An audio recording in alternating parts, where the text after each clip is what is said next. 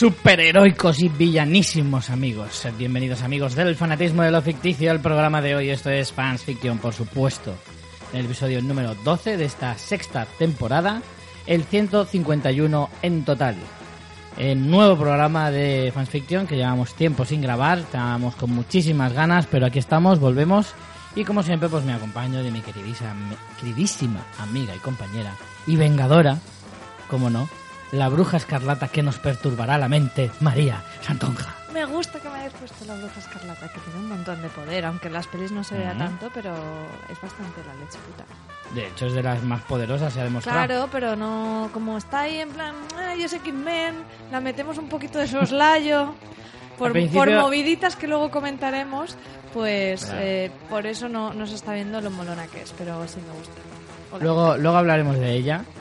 Eh, pero para ello también tengo a otra persona aquí a mi lado, que no es otro que Francis Arrabal, el Capitán Málaga. Hostia, el Capitán Málaga molaría un montón. Capitán Málaga, ¿Eh? en vez de tener... Pegando espetazos ahí, sardinazos, bimbe, bimbe. A los malos. Con los- Dándole las espinas de los boquerones que joden un montón y de las sardinas ahí. ves, ¿eh? Eso es Una, tortura china, una ¿eh? espina en una garganta es un superpoder es total, ¿eh? china. Eh, eh, Claro, yo te imagino con los colores del Málaga, ¿no? Así azul, Claro. celeste y blanco en vez de... Casi el Capitán América. Guau, qué guay. Vamos a... pe- Wichito que hace esas ilustraciones tan guays de mensajeros con la paloma. Molaría que hiciera Molaría. las ilustraciones de nosotros de superhéroes. Un Capitán Málaga, una bruja escarlata y Yori Chefintano, el Vengador Miope. Así es como. Como superpoder. como superpoder, que no ve una mierda. bueno, eh, hoy vamos a hablar del universo Marvel. Vamos a hablar de, bueno, después de uno de los estrenos más esperados de la década, mm, perfectamente se podría decir. Eh, claro, se ha revolucionado todo el mundillo de los datos de estadística, de taquilla, etcétera, etcétera. Y bueno, también es el colofón o uno de los colofones a una a una saga que luego va a continuar, pero que vamos llega a un punto de inflexión importante y vamos queremos comentar un poco pues todo lo que conlleva eh, la película de los Vengadores Infinity War. Vamos a hacer la crítica de la película, por supuesto, que la hemos visto los tres y ver un poquito lo que ha sido hasta ahora eh, las fases de Marvel y qué nos espera a partir de este momento. Como digo, es un punto de inflexión importante y, y merece la pena comentarlo. Pero antes, pues tenemos nuestra habitual sección Spamer, que es eh, tarea de María.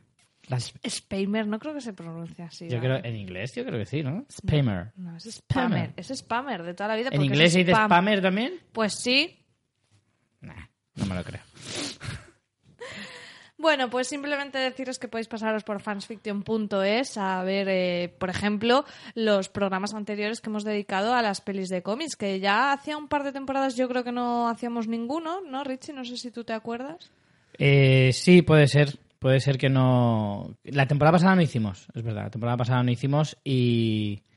Y recuperamos un poco eh, este tema que solíamos hacer cada temporada, pero. pero La bueno. anterior creo que sí, porque yo mido el tiempo en, en los pisos en los que he estado y recuerdo que el que hicimos aquel DDC en el que vino Bravo Sí. fue en mi piso ya nuevo. Pero eso fue hace dos años. Claro, por eso estoy Sí, pensando. sí, el anterior Este sí. verano hará tres años que estoy. Solo nos hemos saltado. dos. Solo nos hemos saltado un año. La cronología temporal va por pisos y por número de gatos. Exacto.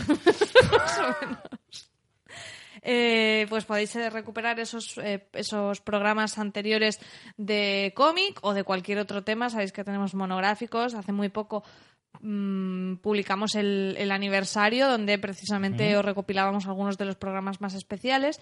Y además también tenéis los modos de contacto y las formas de seguirnos en redes sociales y sobre todo los modos para ayudarnos, por ejemplo, haciendo vuestras compras a través de nuestro enlace de afiliados en Amazon, que a vosotros os cuesta lo mismo, pero a nosotros nos llega una pequeña comisión que nos ayuda mucho porque ahora nos vienen los recibos de los dominios, del FeedPress y de varias cosas que, por cierto, te tengo que comentar, Richie, que tenemos que pagar mucho ahora fuera de micro.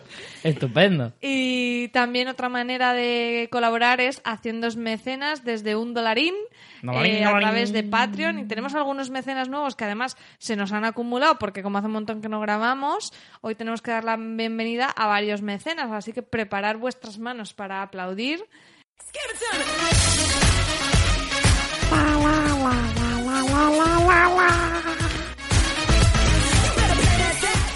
Eh, y dar la bienvenida al señor ¡Eh! a Nacho. Nacho Rodríguez, ¡Eh! Nachete, vamos ahí. a David Ferrer Que es Nano eh, de multiverso. y al señor Kazmi. ¡Mi disidente! ¡Disidente! Pues muchas gracias a todos por convertiros en mecenas y ya sabéis, desde fansection.es podéis haceros mecenas desde un dólar al mes y ayudarnos a que sigamos haciendo este programa. Ok, pero ahora recuperamos después de mucho tiempo una mini sección también fantástica, maravillosa, que ha copado los éxitos más grandes de este podcast. Y los corazones de nuestros oyentes, como es el producto más molón o más gracioso que nos han comprado con el enlace de afiliados a Amazon esta semana, por decir algo.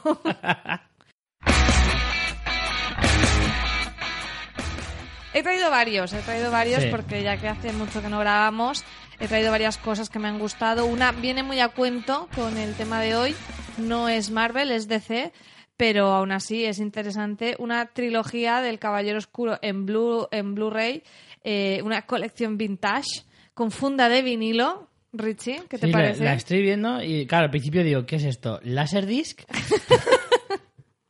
No, no, es un Blu-ray, pero en una edición muy molona. Sí, sí. Que te viene con los tres discos como si fuera un disco de vinilo donde en realidad se ponen los, los Blu-rays y Está, está muy molón, ¿eh? está súper barata, cuesta 16.39 en Amazon Prime, mañana lo tienes en Oye, casa. para ser Blu-ray, las tres pelis, oye. hmm. Luego depende de cómo me cuentes lo de las cuentas que nos han quedado. Igual A ver, cae. igual cae. Eh, luego he traído otro que me ha gustado mucho, que es una... ¿Sabes que muchas veces nos compran Playmobil? Sí. Y es una princesa de Playmobil del Taj Mahal. ¡Hostia, qué fea!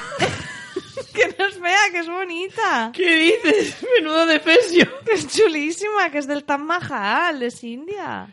La Virgen. Es que le han puesto los ojos más grandes que la cabeza.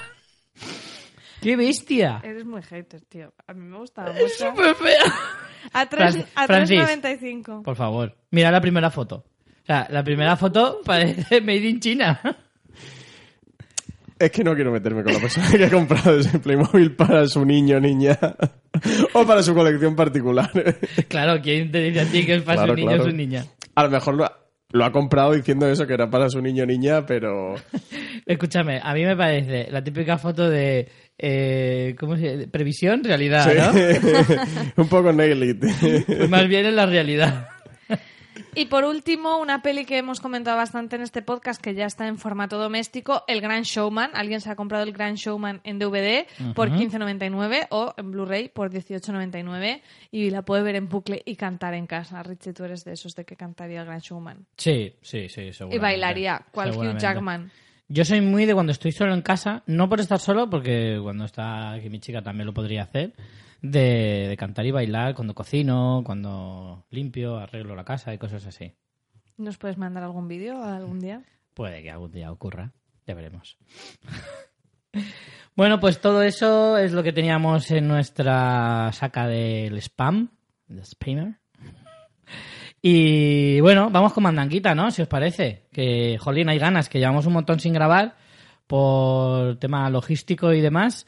Y, y ahí tenemos muchas ganas de comentar pues todo lo que envuelve a lo que, como decía al principio, todo lo que envuelve a el gran estreno del año, por no decir de, de los más importantes de la década, como decía, porque... O sea, te estás viniendo muy arriba, ¿no? No pensáis que es una de las películas más esperadas a nivel global, en el sentido... Yo estoy con Richie, ¿eh? Evidentemente, mira, a Luis Lobelda sé que no es la película más esperada, ¿vale? Evidentemente. Hay mucha gente que se la, se la suda completamente. De hecho, ¿sabéis lo bueno que tiene estos megaestrenos para la gente que no le gustan estas películas? Es como el que no le gusta el fútbol, ¿vale? Y la final de la Champions es el mejor día para ir al cine, porque no hay ni Cristo. Yo fui a ver... De hecho, Rafa siempre pregunta cuándo es la final para ir al cine ese día. Sí, yo fui a ver esta el día del estreno. Y luego el domingo, o el sábado, no me acuerdo, fui otra vez al cine a ver otra peli, que fue la de Un lugar tranquilo. Y la de la taquilla nos dijo, ah, ¿no venís a ver Los Vengadores? Dice, no, no, ya lo hemos visto. Y dice, ah, pues es ideal. Porque no hay nadie. Ni De hecho, en la sala estábamos mm, yo, mi novia y otro tío. ya está, no había nadie más. Y era sábado, ¿eh? O sea, es flipante. El título venía muy a cuento, un Sí, lugar sí, tranquilo. Y tanto. y tanto. Por eso cuando hay un mega estreno como este, eh, lo mejor es no ir a ver la película y ver cualquier otra, porque se está divinamente. Hombre, lo que podemos también comentar es que la semana que viene es la fiesta del cine Cierto. y mucha gente irá a ver Vengadores, pero también es interesante Sí. ir a ver las otras pelis porque quizá justo en esta fiesta del cine no está tan lleno como en otras porque la gente irá, pero irá a ver Vengadores a 2.90. Claro, Claro.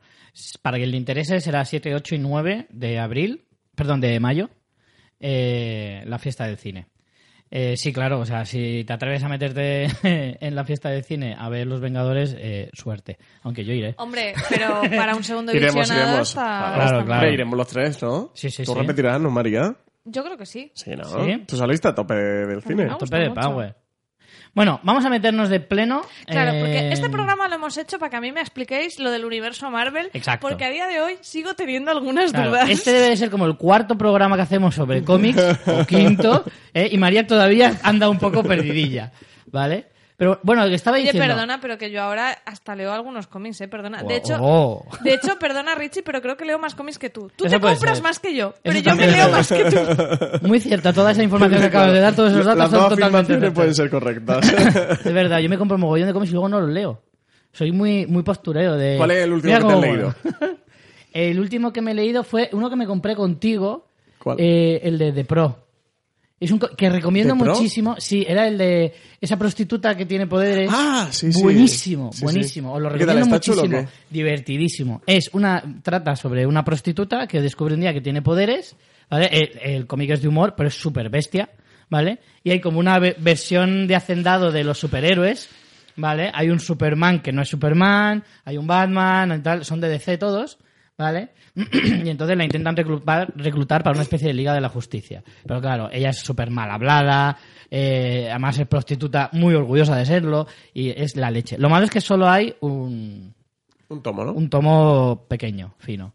Pero es genial. Si sacan más, vamos, me los compro. Oye, podemos hacer aquí ronda de que está, que está leyendo de cómic últimamente cada uno. Claro, Aparte, venga. ¿ese es el último que te has acabado? ¿Ya has empezado alguno nuevo o no? Tengo ahí el de Black Sad, que lo tengo a mitad, que ese es el que más me duele no habérmelo terminado, porque me compré el tomo entero. El tomaco y el integral El tomaco, chulo que es la leche. Norma. Es verdad es una que- preciosidad esa edición. Es precioso, pero muy... no es de bolsillo, ¿vale? No, no es de bolsillo. Es un poquito incómodo para leerlo. O sea, Sí. tendrías que sentar en una mesa y leerlo Es como, de atril. como si estuvieras leyendo el libro Claro. ese que leen los judíos. ¿Cómo Claro. se llama? La Torah. Era Torah, ¿no? pues lo mismo, ¿sabes? los judíos igual leen más cosas, ¿no? Pero quieres decir el libro del El libro, sí. judaísmo. Exacto. Me encanta en plan, el libro que leen los judíos. O sea, no hay judío que no esté cada mañana leyendo la Joder, Torá. oye, pero de estos que son...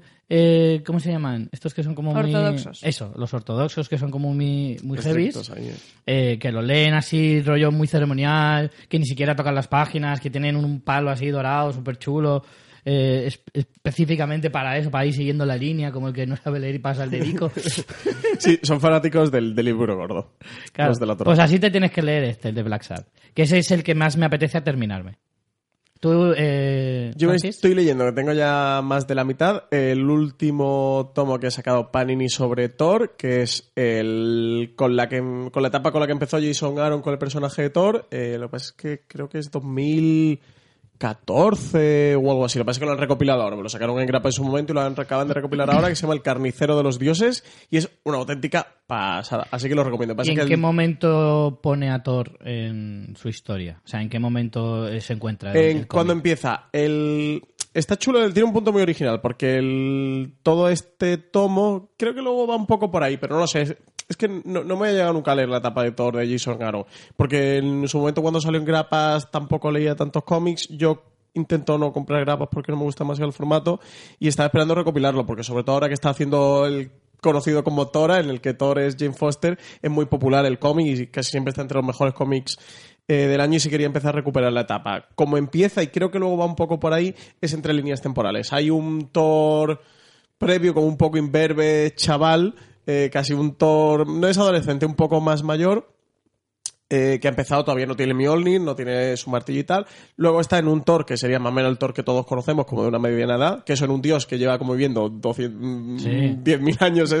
O sea, claro, no podemos sacar En las como películas no se ha llegado a decir la edad de Thor, ¿no? No, es que de eso, eh, al final es como un, es un dios ancestral y tal, y Pero, entonces Puede tiene- ser que en esta de los Vengadores sí que hiciera algún comentario sobre la edad que tiene. No, hacen sobre el, sobre el peso de, de Star-Lord. No, creo que en esta lo dice. Creo que sí ¿De lo dice. creo no que dice algo decir de la edad, sí. 1500 años, creo, o algo Sí, así. di- sobre los mil, creo, redondeando. Tiene que tener más, ¿no? ¿Sí? No lo sé, yo creo que cuando él dice todo eso de se me ha muerto todo Dios, básicamente, Sí. dice tengo tal edad y se me ha muerto Ah, no eso sé quién, no, no sé recuerdo. Claro, a mí me, me estaba, me, me quería sonar que algo No se había dicho recientemente, y claro, recientemente pues tuvo que ser los. Y luego tiene una tercera línea temporal que es Thor, eh, que ya se ha convertido en Odín, incluso Odín está muerto y es el padre del, del panteón vikingo y de los dioses nórdicos y es prácticamente de los pocos habitantes que queda en la Tierra. Es como una especie de lo que pasó con el viejo Logan o ahora han hecho con Ojo de Halcón, pues así por un hecho que, para no, no spoilear el cómic, pero hay un personaje que se llama el carnicero de los dioses, que es Gore,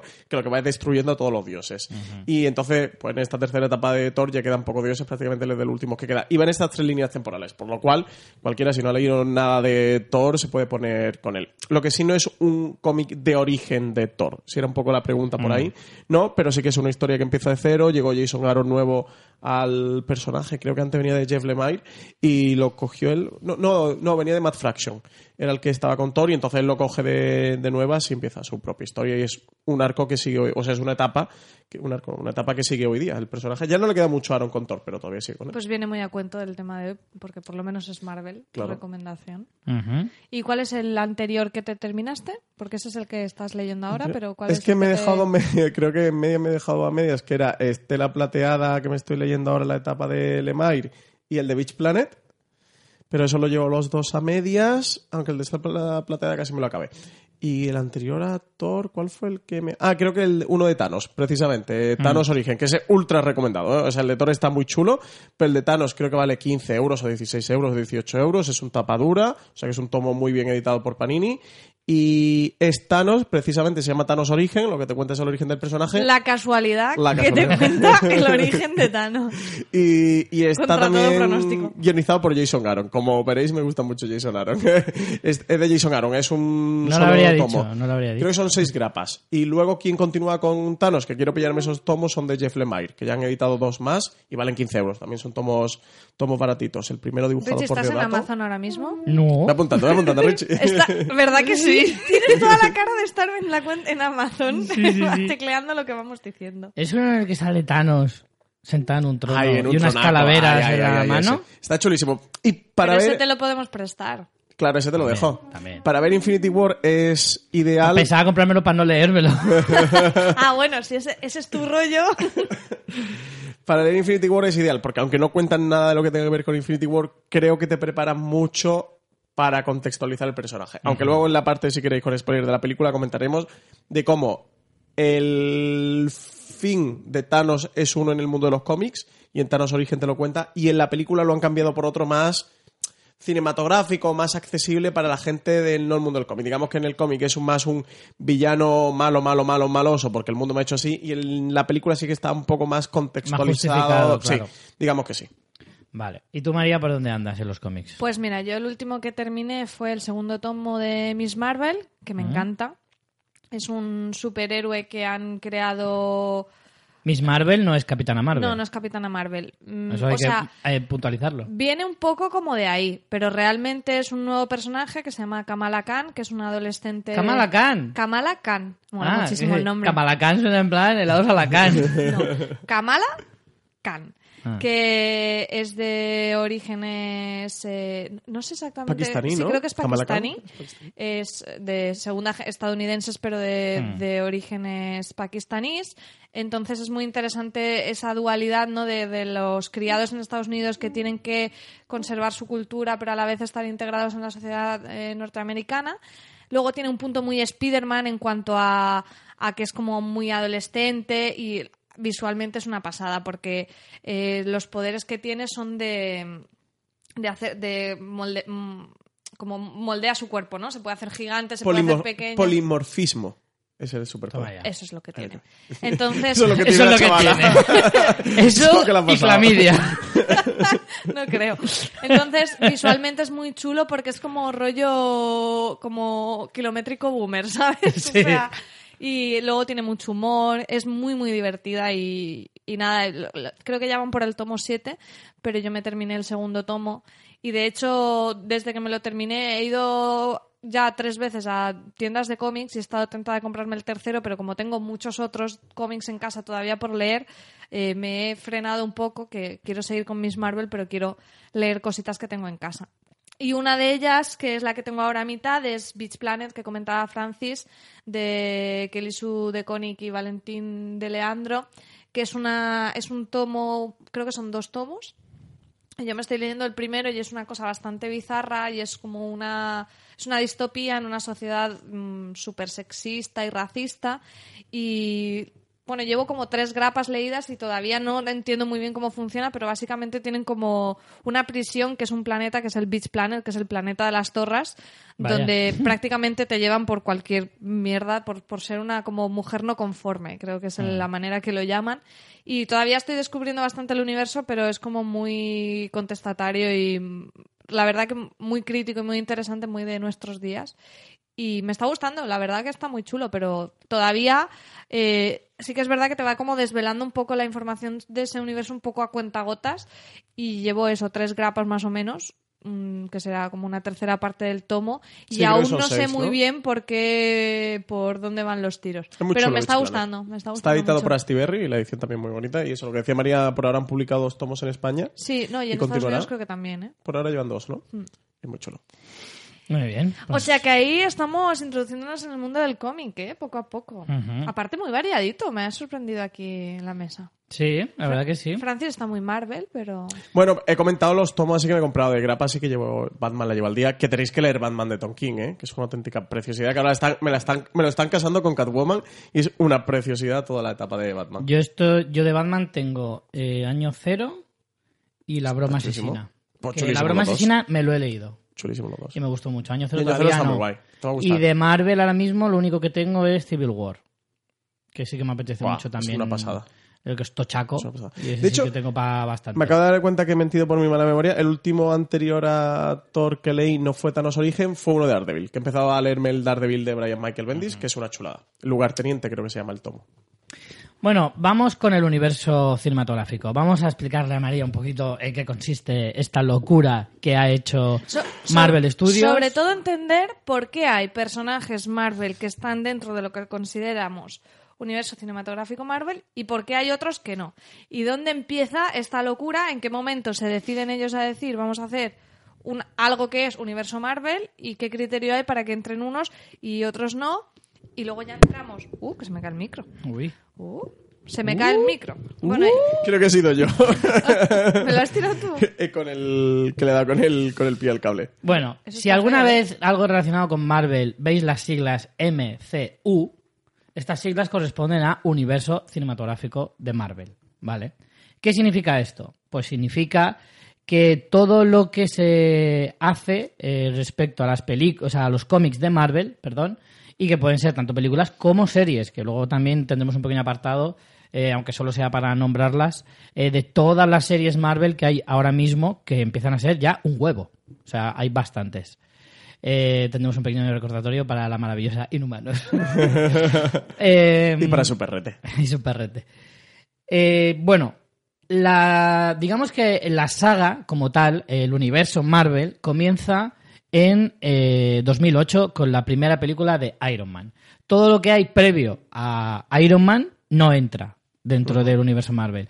Entendemos, eh, a día de hoy habrá todavía alguien que no sepa todo el rollo que hay con los derechos de otros personajes Marvel como los X-Men, Spider-Man. O que se lo hayan explicado y siga sin aclararse, que se dan casos. Eh, muy resumidamente, muy resumidamente, porque además de esto ya hemos hablado en muchas ocasiones aquí en el podcast, muy resumidamente, en los años 90 Marvel entró en quiebra y estaba a punto de desaparecer y no tuvo más remedio que vender los derechos de algunos de sus personajes, tales como los X-Men y todo lo que ello conlleva, como por ejemplo Deadpool, a día de hoy. Universo mutante en general. Universo mutante, de hecho por eso no aparece ningún personaje de X-Men en ninguna de las películas de Marvel hasta ahora, ni siquiera se puede decir la palabra mutante, porque eh, eh, algunos personajes que pueden recordar a personajes de X-Men, como por ejemplo, La Bruja Escarlata. La Bruja Que no es Escarlata. Bruja Escarlata, es Wanda Maximoff. exacto, Y o luego Quicksilver lo llamaban Mercurio, ¿cómo le llamaban? Mercurio. le llamaban, no, Mercurio. también le llaman Pietro, Pietro, Piet- Ah, Pietro sí. Maximoff. Pietro Pero Máximo, y ni siquiera los llaman mutantes, los llaman mejorados,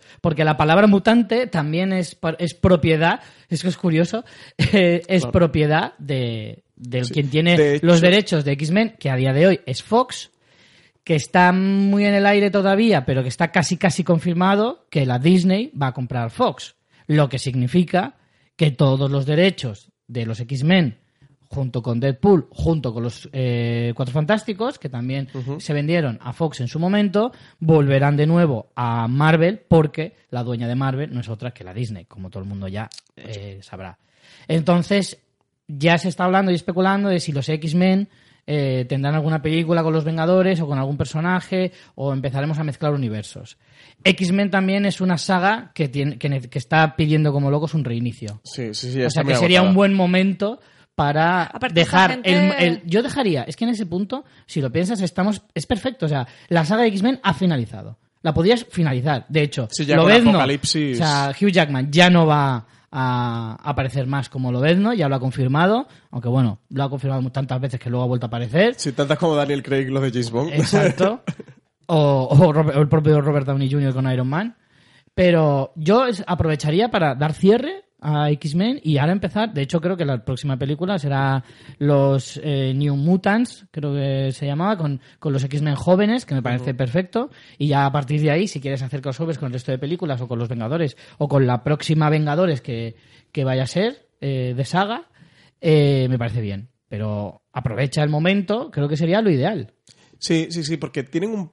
eh, ahora mismo me falla la memoria. Creo que tienen un par de pelis pendientes. Tienen una esta que era como muy de terror oscura, Sí. que han retrasado dos veces el estreno. Y creo que tienen si no otra más de mutantes, se ¿no? llamaba New Mutant. Esa era New Mutants. Creo. Pero creo que tenían otra más pendiente, ¿no? Creo que tenían dos proyectos.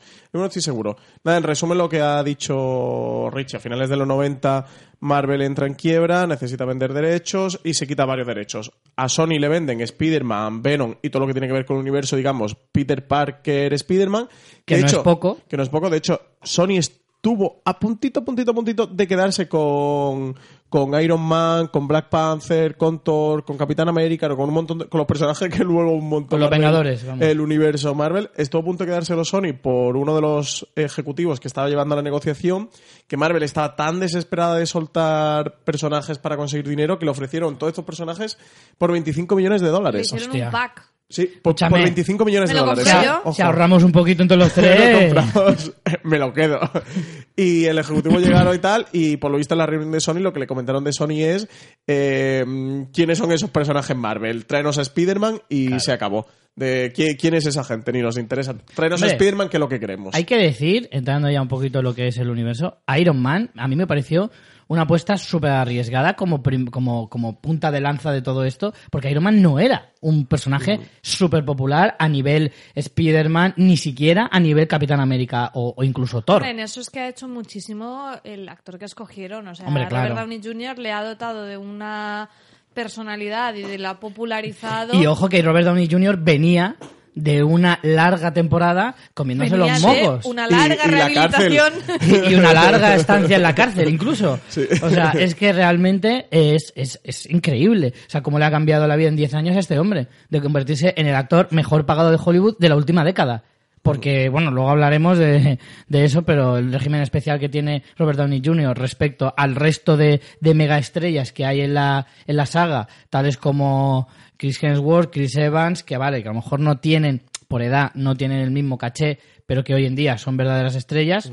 También es verdad que tal vez sea precisamente a sus sagas, evidentemente, pero está Scarlett Johansson y hay otros personajes que, en fin.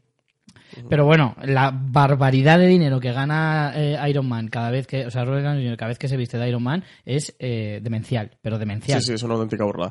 El caso es eso, que Sony al final se quedó con Spider-Man y Fox decidió comprar lo que era esos mutantes y que son los, lo que conocemos como X-Men y los cuatro fantásticos y todos los personajes de, de alrededor. Eh, con lo que, ¿Qué es con lo que decide Marvel empezar su universo cinematográfico? Pues cogen a este personaje que era Iron Man, que evidentemente no es el Iron Man actual, sobre todo a nivel de popularidad. O sea, para la gente de los cómics, Capitán América, bueno, evidentemente era muy importante, pero también Iron Man era muy importante, Thor era muy importante, pero digamos que popularmente Thor no tenía ese peso que puede tener hoy día o que vas a Ya. cualquier tienda y que tiene funcos, que tienes tazas, que tienes llaveros, que, que tiene hasta la gente el martillo, el Mjolnir, lo tiene en su estantería de una figurita. Eh, y con lo que decide. Aquí ellos deciden hacerlo en tres fases. Lo que, bueno, al principio creo que lo que primero anunciaron fueron la fase 1 y la fase 2. Creo que en un principio no consigo recordar si la fase 3 se conocía. Hoy día ya conocemos hasta la fase 4. Hombre, claro, es que también piensa que una fase 3 ya entra, eh, de hecho, eh, la fase 3 comienza con... Con Civil War, con, Con Capitán Civil América War. Civil War. Si no me falla la memoria, sí. Os Claro. he puesto la chuleta, ¿eh? Es verdad. También- con Civil también, War pero- empieza en... En en- 2016. A ver, no, no entréis aún en las fases porque yo esto quiero verlo con más detalle que delimita una fase con otra y demás. Entonces no, no saltemos tan pronto al tema de No, las no, lo fases. digo, lo quería decir por saber un poco en qué año se encuentra. O sea, Civil War es. Eh, no lo encuentro ahora. 2016. Claro, son a ocho años vista. Teniendo en cuenta que esto. o sea, ahora sí que se lleva mucho porque ya se sabe que funciona sí o sí. O sea, la peor de las películas de, de Marvel ha funcionado relativamente bien. O sea, en ese sentido, ya saben que mucha gente va a ir a ver la película, aunque luego no mm, pueda ser mejor o peor. Pero, claro, estamos hablando de 2008 con la producción de las películas, igual es 2006, tranquilamente. Y cuando empiezas a anunciar esto de las fases y tal, decir fase 3, también un poco porque Es eso un se lo. poco ambicioso, ¿no? Claro, y se lo guarda un poco también por crear hype en la propia empresa, porque esas fases las iba soltando muy a contagotas. Yo recuerdo que en También es cada. una demostración de poder de decir esto no es una cosa de salir del paso, sino que está muy pensado, Claro. el plan es a largo Hombre, plazo. las cuatro fases desde el principio no estaban pensadas. No, o, o sin duda no tenían pensado el, el detalle, pero es una manera de decir aquí estoy yo, ¿sabes? De decir Sí, una estrategia y un plan. Eh, No, no somos DC, que no sabemos qué película vamos a hacer el año que viene. No, y, y también, aunque a lo mejor luego cambies, tú das una apariencia de seguridad y de proyecto sólido y de, y de que tú confías en ese producto. Si tú das la imagen de que tú confías en ese producto dices, ostras, esto tiene que molar porque fíjate eh, lo que están programando, ya te crees que es más grande. Y a lo mejor luego, obviamente, cambiaron, improvisaron para las últimas pelis. Luego hablaremos con la última de Vengadores. Han ido haciendo cambios Sí, a pocos años vista. O sea que Ya, pero también es verdad obviamente que van si cambiando. Thor no funciona, igual no se plantean hacer Black Panther, Claro. por ejemplo, O la Doctor de Thor. Extraño. Claro, claro, claro. O sea, en ese sentido también hay que ver la, la previsión va en función también del éxito. Entonces, claro, tú puedes hacer previsión para hacer 6, 7, 8 películas, ya vamos por la 19, no creo que tuvieran programadas las 19 películas, evidentemente coña, no, pero claro, tú vas evolucionando y vas viendo cúmo va progresando todo este gran megaproyecto y, y bueno, Yo sí realmente- recuerdo, sí, era más o menos eso, por hablar un poco de la estrategia que ellos tenían o lo que Bob Iger...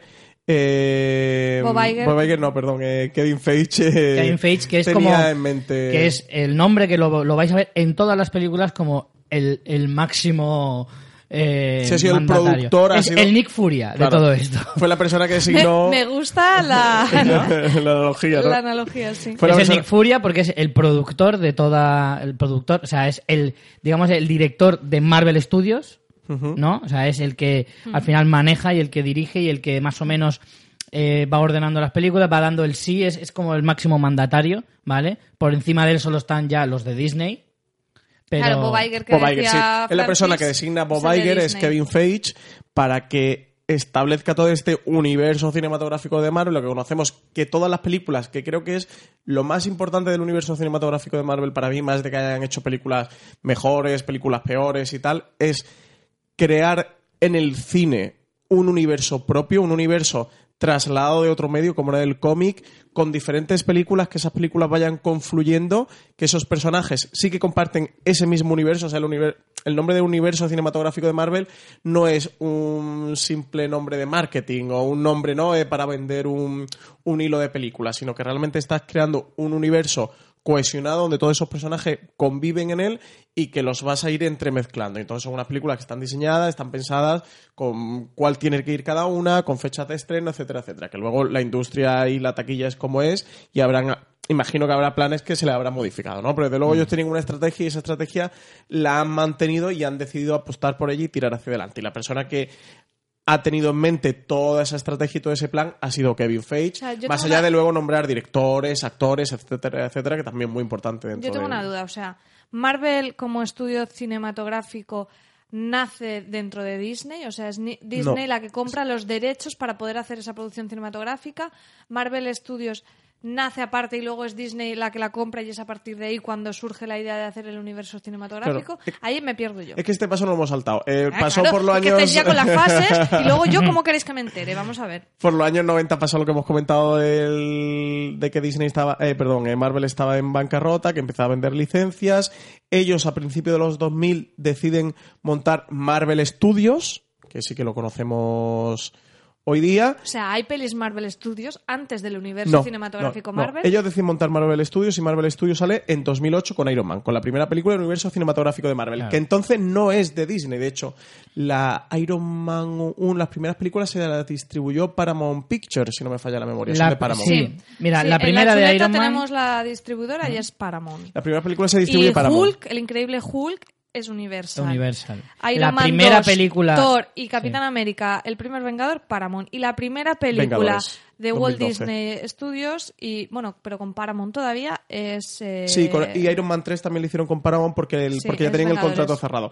Lo que pasa es que eh, sobre 2009-2010 Disney se interesa en comprar Marvel, eh, la, la compañía Marvel, la de los Claro, cómics, o sea, comprar la que- corporación total. Tenemos que diferenciar, entonces, en primer lugar, que Marvel, como compañía de cómics, hace la apuesta de. eh, porque anteriormente hay más pelis Marvel, lo que estábamos diciendo. Están las Spider-Man con series Sony, pelis y- antiguas, y de series la de, los propia años Marvel. 70. La primera de, de Hulk, que de Ang Lee, que es Hulk. Terrible. Daredevil. Hay, hay muchas Hostia, pelis, Daredevil. pero que es como que ellos eh, dan esos derechos a una productora, a una distribuidora y ellos se llevan Ahora su distribuidora, parte. claro, ellos es que la producían con Marvel. Creo que al principio se llamaba Marvel Films, ¿puede ser? Puede ¿Sí? ser, sí. Creo que era Marvel Films, hasta Lo que miro. montan Marvel Studios. Lo voy a mirar. Que creo que Marvel Film. Es, es que. mm, esto- hay un libro muy chulo que se llama el. Co- Si Marvel Films es del 93 al 96. Hay un libro muy chulo que se llama El viaje del superhéroe. Es un libro de- que escribió Íñigo de Prada. Espera, Voy a decir el título. Se llama El viaje del superhéroe, la historia secreta de Marvel en el cine. Que es un libro que está muy, muy bien. Yo lo que lo leí hace bastante tiempo. Y te cuenta Era Marvel Enterprises. Marvel Enterprise, ¿no? Sí.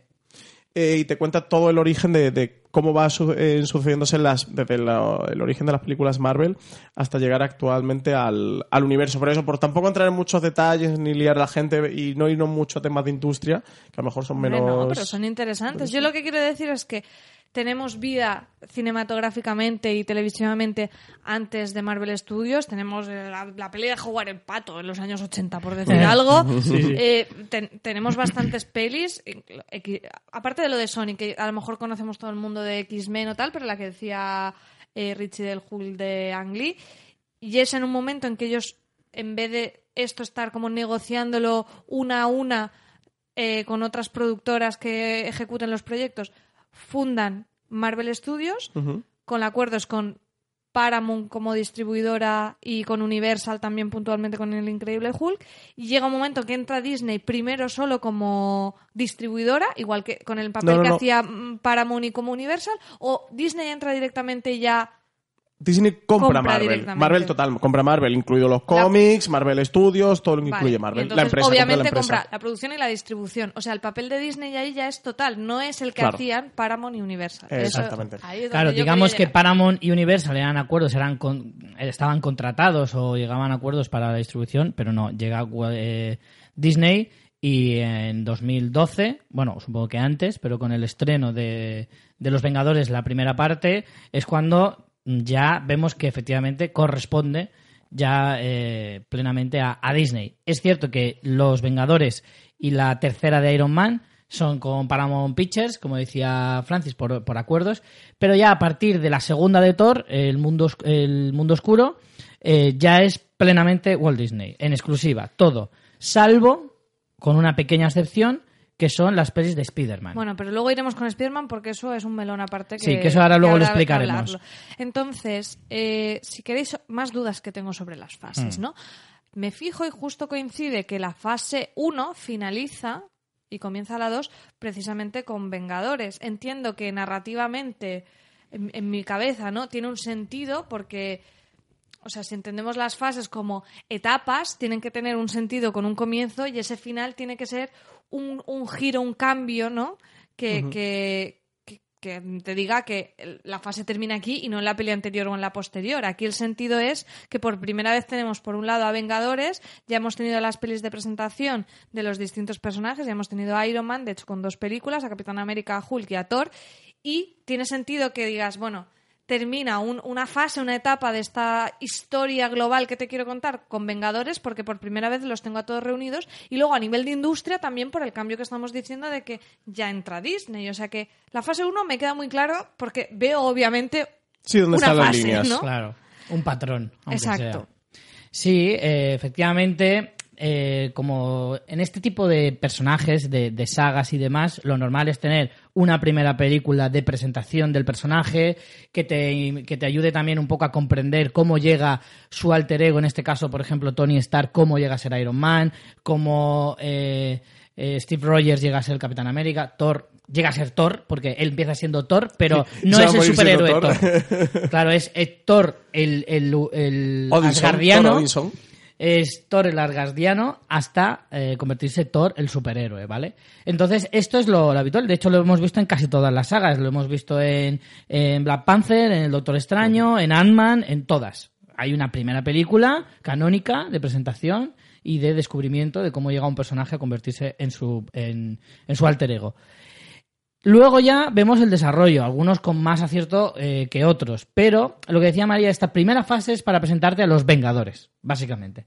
Son eh, cuatro años en los que hay seis películas para presentarte a lo que va a ser la base de los Vengadores. Luego la fase 2 ya entramos en otro, en otro momento en el que, por ejemplo, termina la saga de Iron Man, lo que no significa que termine el personaje, eh, y ya se asientan otros personajes como Capitán América o Thor y presentan a otros como los Guardianes de la Galaxia, que en un primer momento da la sensación de que están como al margen, ¿vale? Es como además están en otro tipo de película, porque es una película más tirando a una space opera o, o como lo quieras llamar.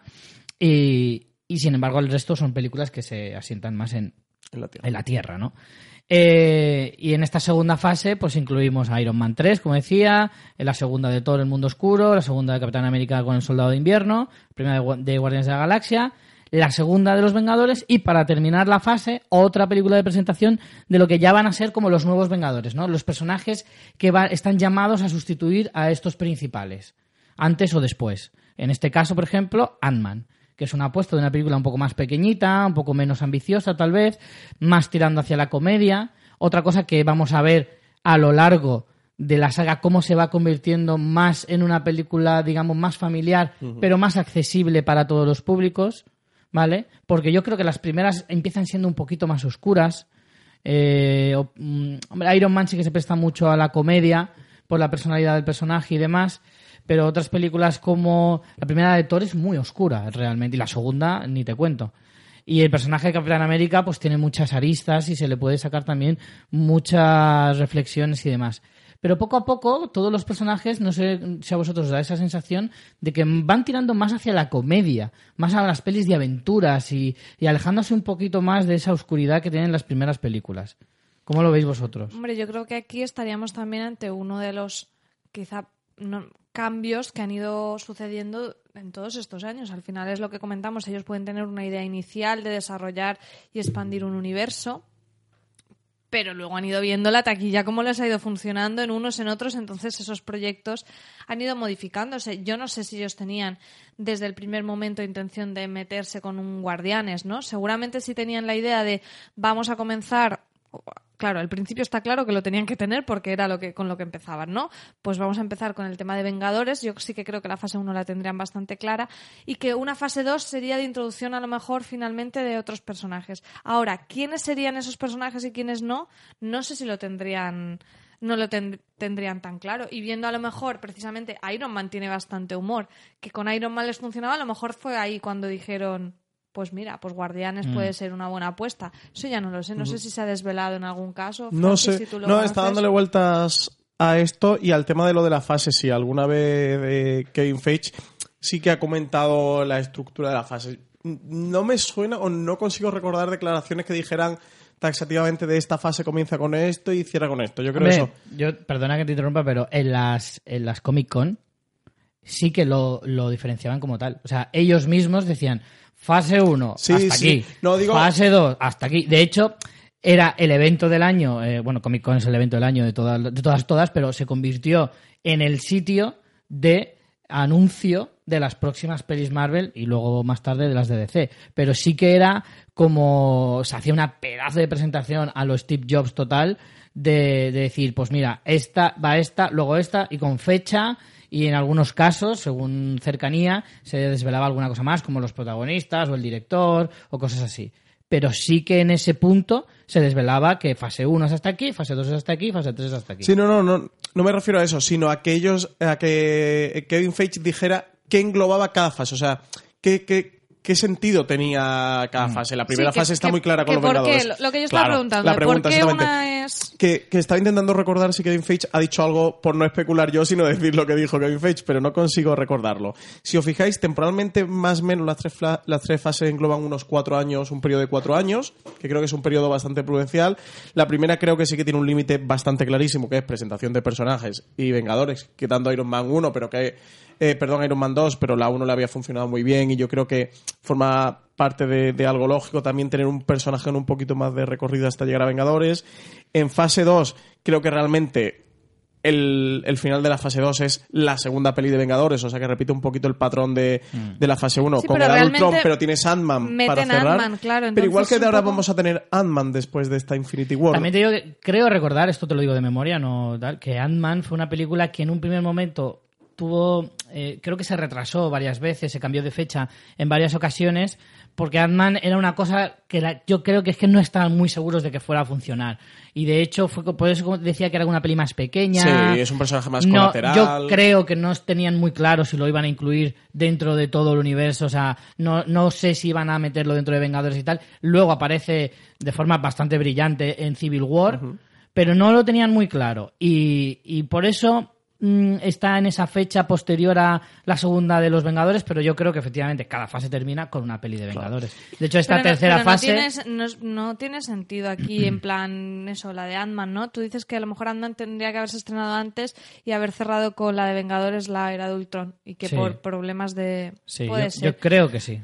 Pero a mí me, me choca, ¿no? Porque, no sé, intento buscarle la lógica, ¿no? Y digo, bueno, fase 2, pues consolidas los personajes anteriores, pues con la tercera de Iron Man, con la de Thor, con la de Capitán América, y metes nuevos como son Guardianes Claro, y. Guardianes, además, Pero luego Doctor meter- Extraño ya es tercera fase, Claro, y, y Black Panther, entonces es como...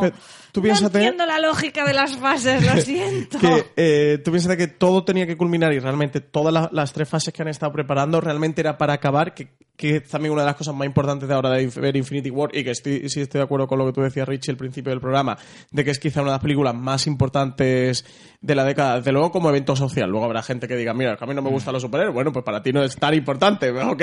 A nivel público general, a nivel películas taquilleras, es una de las películas más esperadas de la década, película sin lugar a dudas. hará más de 1.500 o 1.500 millones de dólares o incluso superará la barrera de 1.500 millones de dólares y, y desde luego, la- bueno, nada más que tienes que ver eso, que, que la, la película ha sido un auténtico evento y es realmente lo que Kevin Feige estaba mirando. Entonces, sí que en la fase 1 eh, ya has completado como el primer cheque de hacer los Vengadores, en la fase 2 consolidas esos Vengadores con esa segunda película, incluye Guardianes de la Galaxia porque tenían que meter que es lo que tú comentabas, Richie, que es muy interesante, que todos los personajes son de la Tierra, pero Thanos viene de fuera. Thanos pertenece dentro de Marvel a ese universo cósmico.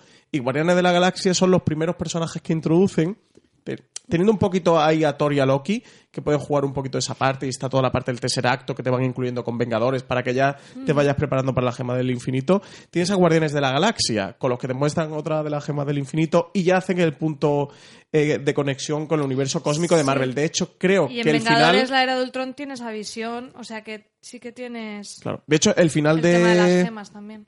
el final de Guardianes de la Galaxia, creo que la escena post créditos era una en la que Thor se daba la vuelta. Creo que era una escena con Thor en la que ya te mostraban algo de la gema del infinito, del ¿En guantelete, en Guardianes de la Galaxia. creo que el final de Guardianes de la Galaxia, la es escena que- post créditos era algo de Las Thor. escenas post ya es que ni me Sí, acuerdo. recordar en no, cuál es imposible una. acordarse de dónde aparece cada una porque es son tantas ya, tantas películas. Creo que era algo con- eh, creo que he dicho Thor incluso, ¿no? Ya- Has dicho Thor. Sí, era, con Thanos. Sí, creo sí, que, sí, con que Thanos era sí. algo Claro, con has dicho. Thor y me quedo en plan. Sí, no, me suena. Creo que era algo relacionado con Pero Thanos, y el guantelete. Sí, porque además. Guardianes de la Galaxia la vi hace poco, la primera, y sí es verdad. La escena es Thanos. de- Es Thanos, ¿verdad? Con las gemas o algo Sí, así, ¿no? Ya, eh, no recuerdo ya si salía algo del guantelete o salía algo de las gemas, pero en la que ya tienes ese punto de vista de, de- de la conexión cósmica del universo y la fase 3 la empiezas con Capitán América Civil War, que bueno, es casi que un Vengadores. De hecho, realmente en el cómic, en Civil War, están... Pasa que no, no es Vengadores, son todos los personajes del universo Marvel. Es No una mini Vengadores como tal. Civil War es una Claro. mini Vengadores. Sí. Y luego presentar el resto de personajes para llegar hasta Infinity War. Que los tienen que presentar Doctor Extraño, Black Panther, Spider-Man incluso, que bueno, que se añadió después. Yo lo que venía diciendo de que hay algunos personajes que están como llamados a sustituir, me refiero más a sustituir no tanto en la peli de Vengadores, sino fuera. Quiero decir, eh, Doctor Extraño va a tener su trilogía, Black Panther va a tener su trilogía, Ant-Man seguramente también la tenga, y algunos personajes más, como Capitana Marvel, por ejemplo, que es una de las próximas eh, en, en debutar dentro de este universo, y otros personajes que poco a poco irán saliendo. Ahí en el aire queda, por ejemplo, la Viuda Negra, que va a tener también película, o eso se especula, para ya la cuarta fase. Eh, lo que se iba hablando durante un montón de tiempo es si Hulk finalmente tendrá película propia después de aquella increíble Hulk que, que se ha metido dentro de este universo un poquito así con calzador, porque yo creo que en ese momento igual no estaba muy claro qué iba a pasar, porque ni siquiera era Ruffalo, era eh, Edward Norton. Pero bueno, Sí, ahí, de- está dentro. No se ha visto. No se ha notado, ha notado. Eh, pero bueno, es cierto que de todas formas Hulk ya lo han utilizado en otras sagas como puede ser Thor Ragnarok eh, y demás. Pero ¿No os parece que si realmente hacen esa sustitución de, de un poco los que lideraban el universo, que eran los Vengadores, eh, y que al final los actores también se cansan, las trilogías se cierran, y sí que tiene toda la pinta de que quieren sustituirlo por estos nuevos, pero ¿no os parece que los nuevos personajes no están tan a la altura? Por ejemplo, de los nuevos, a ver, Guardianes sí, pero Black Panther no me parece que tenga el carisma. Ant-Man tampoco. Doctor Extraño, pues quizás sí. Hombre. De hecho, hemos visto en Infinity War un poco esos cara a cara. Y, por ejemplo, un Doctor Extraño te hace mucho el papel de Iron Man, ¿no? Sí. En cuanto a. No en cuanto a poderes, no estoy hablando de eso, sino en cuanto al tono que personalidad, tiene. De sí. hecho, es un juego recurrente en Infinity War, ese pique de a ver quién la tiene más grande, porque los dos son así. Doctor Extraño, Iron Man, Sí. que hacen esas contraposiciones. Creo que sí que hay ese punto, pero por ejemplo se me quedan, pues eso, Black Panther, que a mí como película me encanta, pero realmente me gusta la película. Él en sí, el superhéroe en sí, Sí. me parece muy cojo. Y Ant-Man, pues sí, como comedieta, bien, pero no me parece tampoco un superhéroe, no sé. yo lo que creo ¿Cómo lo veis? Esa es que sustitución, si se da, ¿cómo la veis? es que a mí me, me- me- me interesa más saber qué va a ocurrir después de los Vengadores. En el sentido de qué ocurre con la saga Vengadores. O sea, Vengadores cerrará con su cuarta película y no creo que haya una siguiente película de los Vengadores. Tiene que haber otra saga.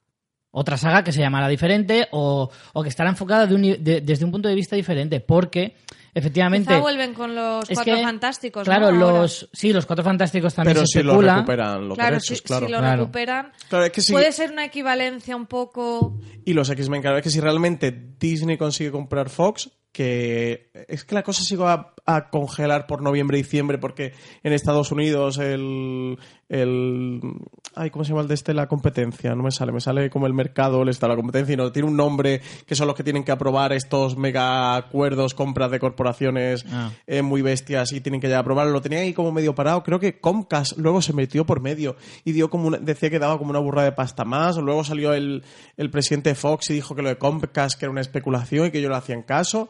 Y por lo visto por mitad de febrero, final de febrero, habían retomado las conversaciones con Disney. Y bueno, está la cosa ahí un poco todavía eh, liada. Yo creo que aquí es ponernos a especular. No lo sé. Hay mucha gente que tiene muy claro, para mí demasiado claro, que con la siguiente parte de Con Vengadores 4, que en un principio se llamaba Infinity Wars parte 2 y que luego decidieron cambiarle el nombre y que no sabemos el nombre porque Kevin Feige dice que sería hacer un spoiler, pero a mí me parece una técnica de marketing acojonante porque es como, Claro. tío, ¿qué spoiler me vas a hacer con un título de una película? Hombre, sí que es cierto que sabiendo, no vamos a hacer spoilers todavía, luego avisaremos cuando hablemos con spoilers de la película de Vengadores.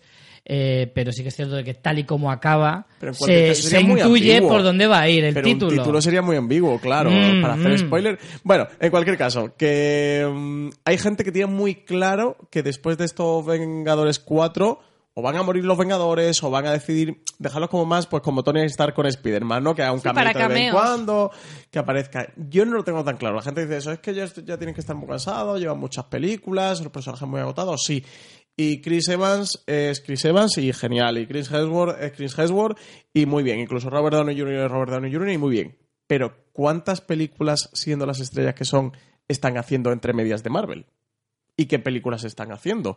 Que no le han salido, ¿sabes? Que esto es la de Daniel Craig con James Bond, de es que soy Daniel Craig, he hecho unas James Bond acojonantes, ¿qué tal? Sí, pero es que cuando Daniel Craig dice que no quiere hacer ningún James Bond más y espera el teléfono del representante que le llame, mm, entre años no suena, ¿sabes? Dice, no, es que tengo aquí una película indie de Sanders que te van a pagar 20 mil dólares. Dice, bueno, a lo mejor me interesa tanto, Sí. venga, voy a hacer otra James Bond más. Es que tampoco veo yo que, sí que están con- convertidos en superestrellas y donde vayan los van a petar, pero no tengo yo tan claro que Marvel vaya a prescindir del universo Vengadores. Y es que hay muchas historias de los Vengadores muy chulas para contar. Entonces yo no tengo tan claro si los Black Panther, los Ant-Man, los Doctor Extraño vienen a suplantar a estos Vengadores y hacer que, que pueden hacer los nuevos Vengadores. Bueno, sé que en el universo Marvel puede hacer lo que les dé la gana. Pero lo que puedes hacer también es sustituir a los actores poniendo a otros personajes de Thor, por ejemplo, puede hacer Tora, al Capitán América lo puede sustituir otro personaje, a, Sí, un a poco lo que han Iron hecho en Man. los cómics, ¿no?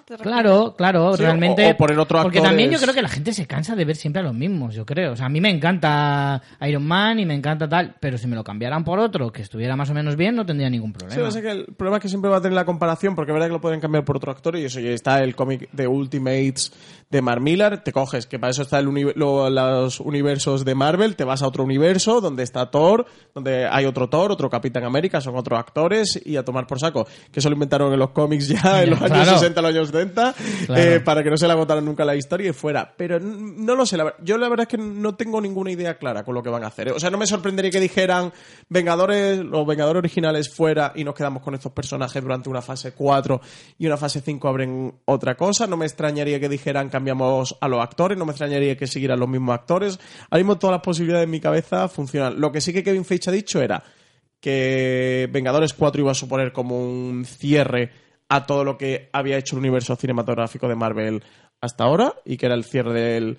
La fase 3 es verdad que tiene alguna película más después. Bueno, bueno, aunque realmente no están confirmados, no sé si está dentro de la fase 3 o irían ya a una fase 4. No sé si Vengadores eh, 4 es el cierre de la, de la fase 3, pero que sí que, que Vengadores 4 iba a suponer un antes y un después, que iba a Hombre, ser el culmen de una etapa, que iba a ser un cierre y que a partir de ahí iban a abrir que, que la cosa iba a ir ya por otros derroteros ya con la fase 4 que sí que está Vengadores confirmada, 4 Spider-Man es el cierre de la 3. sí de que la es el cierre 3. oficialmente ¿no? Sí, sí, eso, eso queda claro. Y de hecho, o sea, argumentalmente todo va hacia eso. De hecho, el resto de De hecho, películas. este cierre sí que lo entiendo. Claro. El, el- el fase 2, fase 3 es el que no entiendo cuál de es hecho, el motivo. A estas alturas de fase 3 que vamos, ya deberíamos saber más sobre la fase 4. Si no sabemos más, es precisamente porque va a suponer una revolución y un cambio verdaderamente Sí, hecho, importante. Yo, creo que hay parte de lo que estamos hablando de que el movimiento de Sony está ahí, aún sobre la mesa, y yo creo que tampoco tienen prisa. Quiero decir. el de eh, Fox ¿no? Eh, sí, perdón, he dicho Sony. El de Fox. Entonces, creo que teniendo el estreno previsto de Vengadores 4 para mayo de 2019, aún tienen un poco de margen.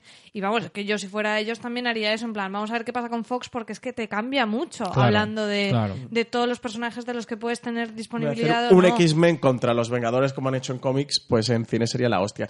Aquí lo que Kevin Feige ha dicho que este año no iban a Comic Con, que será en julio, que este año no va a haber paneles de, de Marvel de Comic Con, que no van a anunciar nada, que no van a comentar nada, porque cualquier cosa sería un spoiler para Vengadores 4 y no van a decir nada. Que el año que O viene... que están esperando saber qué pasa Claro, con Fox. o también, Exacto. llámale también. También, también conocido como Y no que- tenemos ni puta idea de qué va a pasar con Fox, así que hasta que no lo sepamos no decimos una mierda. Y que irán a Comic Con en julio de 2019 y que será un panel muy importante y donde van a comentar todos los planes. Claro, Hombre, de claro, porque te quedes con Fox. Dices una cosa, no, no, tienes claro, tienes hacer digo otra. otra diferente. Claro, Claro, es que ellos tendrán dos planes, depende de cómo salga la operación. es saber qué mano tienen para jugar, entonces Claro. aún no les han repartido las cartas, ¿sabes? En- Claro. Yo eh, creo que, que al final para seguir con este, con este hype constante que al final es lo que hacen, ¿no? Creo que también no estamos hablando de que de todo esto lo más interesante es como el tipo de ficción seriada se ha introducido en, el, en, la ficción cinematográfica de una manera tan brutal como es con todo el tema del universo Marvel, ¿no? O sea, al final el, el predominio de las series Sí, es, es- está entrando es en, el, cine, porque al final esto es como una serie. La, Real, la serie. La La megaserie. serie. O sea, La megaserie final, de Marvel. ¿Qué lo está petando en cine? Las series. Porque Sí. esto es una serie. Entonces, me parece que, bueno, sobre esa lectura Sí, o podríamos... Star a- Wars, que también podemos hablar Claro, ahora por con eso que- Solo. que, sobre esa etcétera, lectura etcétera. podríamos hablar y sería otro programa distinto, pero me parece muy interesante. Entonces, claro, para la fase 4, para seguir subiendo la apuesta, porque al final esto es como una apuesta constante de, de Sí, quién, siempre quién da más. más, eh, necesitan hacer que, la fase 4 y la 5 y la 6 y las que hagan, porque esto van a hacerlo hasta que, hasta que no de, de dinero, mientras estén haciendo las cifras que están haciendo ahora, mm, serían estúpidos de no seguirlo. Tiene que terminar con otro gran evento, como fue Civil War, como ha sido Infinity War. Entonces puede ser, pues como decía Francis, un eh, la Patrulla X contra Vengadores, algo así, el, el rollo crossover, como lo ha sido en el cómic, en cine, mm, pues para el espectador de cine que ha ido viendo a sus superhéroes sueltitos, pues ir viéndolos juntos sigue siendo una. En cómic eso está más visto que, que nada. Que el pero, TV, nunca mejor que dicho. el TVO. pero en cine todavía eso sigue siendo como un gran evento y si pueden ir metiendo ahora nuevos personajes que lo, que lo pueden hacer incluso también sin la compra de Fox, o sea, siguen teniendo una cartera de personajes Claro, con los que de jugar. la hostia. Lo que pasa es que mm, yo, yo me esperaría. Claro, lo que Porque sabemos- tampoco es lo mismo eh, si cogen de los de Fox, que mejor o peor, pues son más conocidos también. Hombre, claro, X-Men. Y ya han tenido un Y ya han recorrido tenido en cine. pelis y ya han tenido su rollo. claro. Entonces, Que por bueno. cierto, la película de X-Men que me faltaba era la de Fénix Oscura, la de Eso, Dark Phoenix. Es verdad, es verdad. Que estaba prevista y para la otra que te he dicho 2019, yo, los nuevos mutantes. New Mutant sí que, sí que es que la han vuelto a retrasar. De fase 4 tenemos Spider-Man 2, que de esta sí que se ha comentado que se iba a hacer una trilogía. Que aquí es muy interesante el acuerdo que hicieron con Sony. Marvel sí, con Sony. Lo íbamos a comentar antes, sí, efectivamente. Eh, el mundo Spider-Man, el universo Spider-Man, como decíamos al principio, pues fue eh, vendido a Sony Pictures. ¿Y qué ocurre? Pues que yo, esto sí que te pregunto, eh, Francis, porque no lo tengo muy claro. Este, estos derechos son temporales. Claro. Lo que yo no sé, porque además del contrato, tanto el contrato que hizo Disney con Fox sobre los mutantes, en el que además, claro, pues nosotros hablamos de no pueden tocar los mutantes, y eso así en general, pero el contrato que hicieron parece ser, porque yo no lo he visto y ni conozco a nadie que lo haya visto, entonces digo, parece ser que se detallaba en el contrato personaje por personaje, Hombre, uno es a uno, Es que si no es una movida, en plan, este es mutante, pero Claro. es medio humano, pero es que este Claro. mm, es cósmico. Porque tienes a los inhumanos de por medio y tienes la hostia. Entonces, por lo visto, ese contrato que hizo Disney con Fox detallaba personaje por personaje, que pueden ser 100 personajes o 80 personajes, los personajes a los cuales lo vendían los derechos, incluidos los Deadpool, los Cuatro Fantásticos y la hostia. Nosotros lo llamamos en general mutantes y Cuatro Fantásticos. Pero una lista detallada. Eh, la que hizo Disney con Sony, con Spider-Man fue igual. Una lista detallada, esto no lo puedes tocar. ¿Qué es lo que pasa con, con Spider-Man? Que como Sony no sabes qué le echa a hacer con Spider-Man, hace un primer Spider-Man que no funcionó mal, que el Spider-Man de San Raimi estaba No. bien. De hecho, yo no comprendí por qué decidieron hacer como un reinicio del personaje con Andrew Garfield. A lo mejor por el actor también. Lo que podían haber seguido sin volver a contarte la historia del origen. O sea, aunque cambies de actor, el personaje lo conozco. Cuéntame. De todas formas, yo creo que Spider-Man no sé. 3 igual no funcionó tan bien, ¿eh? Sí, yo creo que Spider-Man 3 sí que se lo...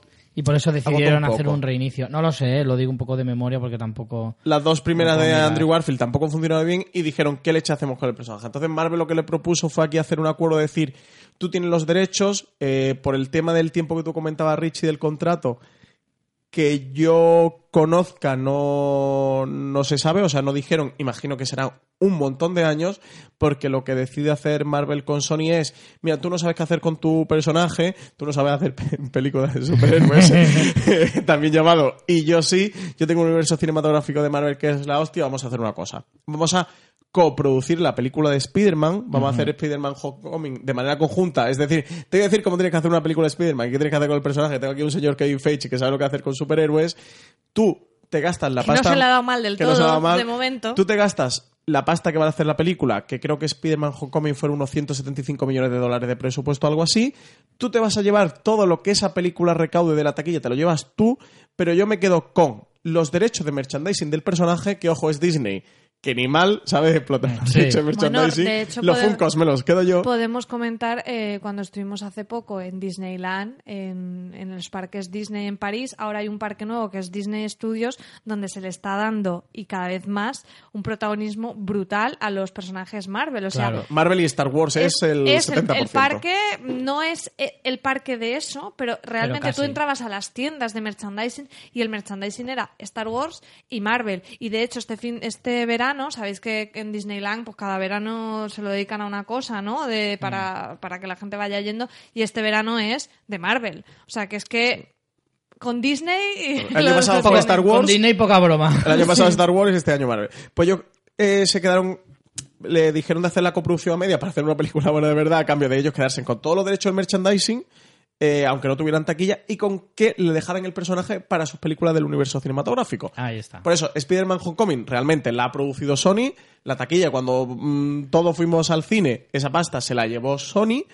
Pero, por ejemplo, para Capitán América Civil War, cuando apareció Spider-Man en la película, pues Sony tuvo O la obligación de ceder el personaje, o ahora Los Vengadores, de ceder el personaje y íntegramente la taquilla se la lleva a Disney y ahí Sony ni pincha ni corta. Lo único es que le ceden los derechos de hacer el personaje. Lo que ya no sé aquí... Esta asociación también implica que Robert Downey Jr., por ejemplo, salga en, en Spider-Man. Claro, por el tema de la coproducción. Claro. Imagino que ellos cerrarían de, oye, venga, pues yo te dejo los, que, que Tony Stark te doy los derechos para que salga. Lo que aquí ya no sé es cómo se manejarán los sueldos de los actores, de cómo se contratan y cómo se pagan. Porque Robert Downey Jr. estaba contratado, pero Tom Holland en Spider-Man no. No sé cómo se contrataría y quién paga ahí. Si imagino que cada uno pagará lo suyo. De cuando Disney llame a Tom Holland para hacer sus cameos en Vengadores o donde sea, ellos pagarán el sueldo y, y viceversa. De que, por ejemplo, Sony tendría que pagar a Robert Downey Jr. Yo creo que lo de Spider-Man. Imagino que iría por ahí, pero la verdad Pero que. yo lo que creo que tiene este Robert Downey Jr. es como un contrato. De yo te pago tanto y tú haces los- las películas que haga falta. ¿Sabes? Que no, va, no cobra por peli. Creo. Creo que cobra al año una cantidad. Creo que del contrato de Robert Downey Jr. creo que sí sabían cosas, pero la verdad es que no, no es lo he mirado y tampoco lo conozco mucho, ¿eh? No, es no el contrato que tendrá. Sí, sí sé que él tiene un régimen especial, como fue el primer superhéroe que entró, con el que hicieron Sí. la primera película. Realmente la primera estrella que ficharon. Luego ficharon a Scarlett Johansson y han ido cogiendo actores más o menos conocidos, pero fue la primera Vale, gran pero estrella. No tan, no tan tan conocidos. Muchos han sido, lo comentábamos hace poco, muchos se han hecho conocidos a través de Sí. esto, ¿eh? De hecho, es que Chris Hemsworth, antes de Thor, mm, no se le conoce tampoco tantas pelis, yo creo. Y, y muchos otros eh, eh, actores. Más Ruffalo tampoco era súper Hostia, conocido. Chris Evans había hecho lo de los cuatro fantásticos esta. Sí, Chris Evans creo que es igual el más conocido, por, para bien o para mal, pero era eh, eh, de los más conocidos probablemente. Pero sí que es cierto que del resto probablemente la más famosa es Scarlett Johansson sin duda, Sí. sin duda.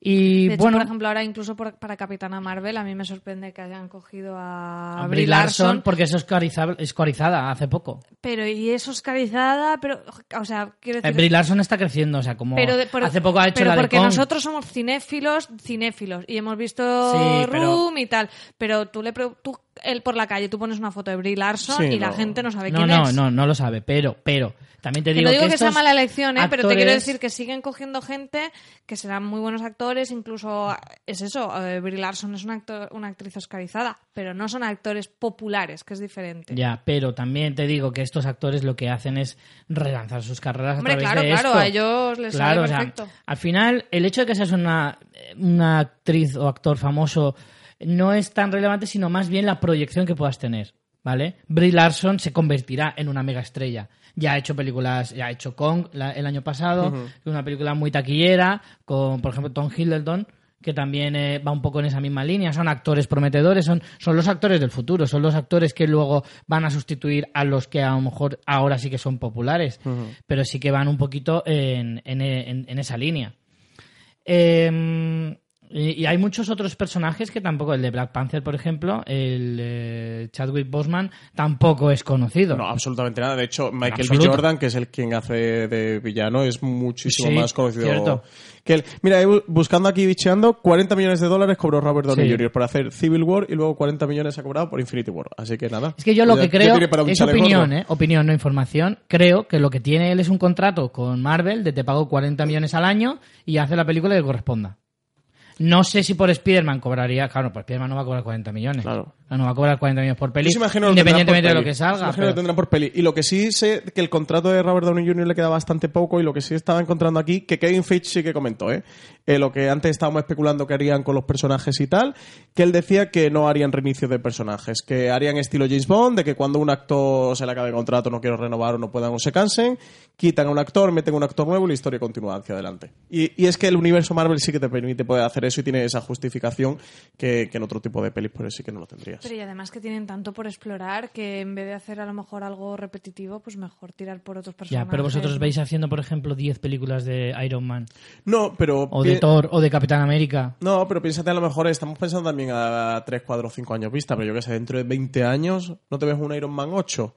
Pues ¿por qué no eso? Como un James Bond. Pues al final, si hace una franquicia de un personaje, No sé, puede ser, puede ser, ¿eh? que a lo mejor luego me convence. o Pero sea, al final el dinero es conservador. Si un personaje les funciona, no sé si con Iron Man, Spider-Man. claro, Iron Man es que para mí es irreemplazable. O sea, Tony, eh, Claro. Robert Downey Jr. es, que justo has puesto irreemplazable. un ejemplo que no me veo. O, o- o va a costar ver a otro Iron Man, pero bueno, James Bond también ha pasado y fíjate, es un personaje como muy carismático y se ha reiniciado con nuevos actores. Ah, Habría que ver, veces. después de ver a Sin Connery, quién era el guapo que decía, Claro que vamos a poner a otro. James Bond. Spider-Man sí que, bueno, que no entra dentro del universo cinematográfico Marvel, pero hablando un poco de personajes, sí que veo haciendo de Spider-Man siempre, porque es un personaje muy icónico.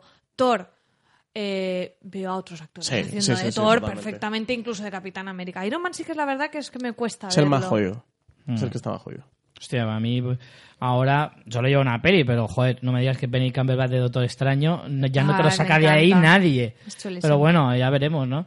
Hombre, sí que es cierto que, que, a ver, son personajes que al final se han convertido muy emblemáticos, pero se han convertido. O sea, Thor hace nada no lo conocía ni Cristo. O sea, se conocía Ni porque Chris. Thor era...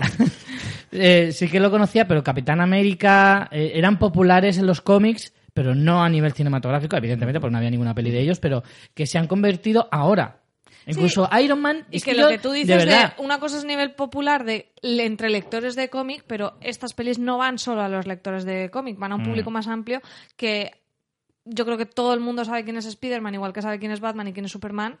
Hasta mi madre lo puede saber, pero eh, la gente no lectora de cómics hace antes de la, del universo cinematográfico, pues de Thor o de Iron Man, pues ni idea, Mm. ¿no? no y sé... de Black Panther y Ant-Man ni te cuento. Ya, ya, ya. No, bueno, esos son ya, digamos, subproductos de... Esos ya juegan de algo en, que- en, en- en- en categoría B, ¿no? Un Sí, poco. sí, sí. Digamos que son un poco segundo nivel, está claro. Eh, también depende de lo que te quieran convertir, ¿no? Porque a lo mejor si vemos que, que Doctor Extraño funciona muy bien o Black Panther funciona muy bien, eh, todo su universo, pues a lo mejor las convierten en las próximas megasagas. Yo no sé si Ant-Man llegará a tener trilogía o, o si más allá de la trilogía luego podrá avanzar. Yo creo que es que el punto clave es la trilogía, ¿no? O sea, cuando pasas de la tercera peli ya te conviertes en una auténtica saga. Pero es como, la tercera es la clave. O sea, si a partir de la tercera sigues, te consagras. Si no, No, y también que hagas hasta la tercera. Una tercera puede ser un buen cierre para un personaje. Dudo Claro, mucho que lo Ant-Man lo, lo arrastren, pero si hacen tres, medio les funciona, tampoco le meten el presupuesto que le meten a otras. Pues oye, Oye, Ant-Man funcionó ahí bastante bien, un ¿eh? una trilogía. Lo que no queda bien es que hacer solo una o hacer dos, pero tres Sí, funciona. en cualquier caso, los que tienen más pinta que peligran son ya Chris Evans y Robert Downey Jr., que además los dos ya han hecho tres pelis propias, más las de los Vengadores. Y, hombre, También no se ha mucho hablado- spoiler, pero en Vengadores 4 alguno tiene que, Claro. que No, entrar aparte no es- en la caja de la moche. No es spoiler, es especulación. Tampoco Claro, no puede claro, ser por eso te spoiler, digo que es que, vamos. Que algún personaje se tiene que cargar y, hombre, también conviertes en una película muy icónica Vengadores 4 si te cargas Iron Man y Capitán América o al menos algunos de los dos y Yo que lo los dos actores sí que tienen pinta de estar ya un poquito saturados. a ver, yo te digo que hay ya noticias con declaraciones propias de los personajes y noticias recientes, ¿eh? Te hablo de enero de 2018, marzo de 2018, que dicen, Chris Evans confirma que, dice el mundo, eh, que confirma que dejará el papel de Capitán América tras los Vengadores 4. Y en cuanto a Thor, por ejemplo, Chris Hemsworth dice, he terminado, no volveré a interpretar al personaje, porque además termina contrato con Marvel. Pues eso, que luego todas estas cosas son muy mutables, el dinero es el dinero, los actores viven de sí, hacer que yo también- películas yo hacer he con mucha escuchado- pasta, claro. O sea, Yo también he fijado que escuchado- todos se llaman Chris, ¿no? Sí. Yo también he escuchado a, a Daniel Craig decir las últimas Claro. dos pelis de James Bond, no volverá a interpretar al personaje, y de repente esa noticia. Eh, Warner ofrece 100 millonacos a James Bond por tres pelis más. Ole. Sí, no, y decir... Y él dice, venga, va. de decir, Venga, va. que el personaje me gusta mucho. Hubo una declaración bastante fea que dijo como que el personaje me daba asco, el personaje Sí. me gusta, James Bond no sé cuánto. Hizo encima una declaración de esto que había Y terminado... luego de- encima le dan más pasta. Yo le hubiera dicho, venga, hasta luego. Pero se ve que hizo como de rodar la última, la de mm, Ya, pero- Spectre, que terminara el tío hasta el culo otra vez de hacer James Bond. Y el tío fue una declaración, pegó una rajada, "Ah, esto ya que iba a volver más, y no sé si dijo que el personaje era machista o que era misógino, yo qué sé. El tío se pegó una rajada impresionante. Y luego a los seis meses de Daniel. Craig hace nueva película. Hombre, Pero bueno, es que- también te digo, no se había alcanzado en la vida las cifras que se, habían, que se están alcanzando con las pelis de James Bond de Daniel Craig. O sea, los en la vida. son los billets. Efectivamente. Y el negocio es el Eso negocio. es, y volvemos a lo de antes. La gente quiere ficción serializada. Sí, sí, sí. Very interesting thing.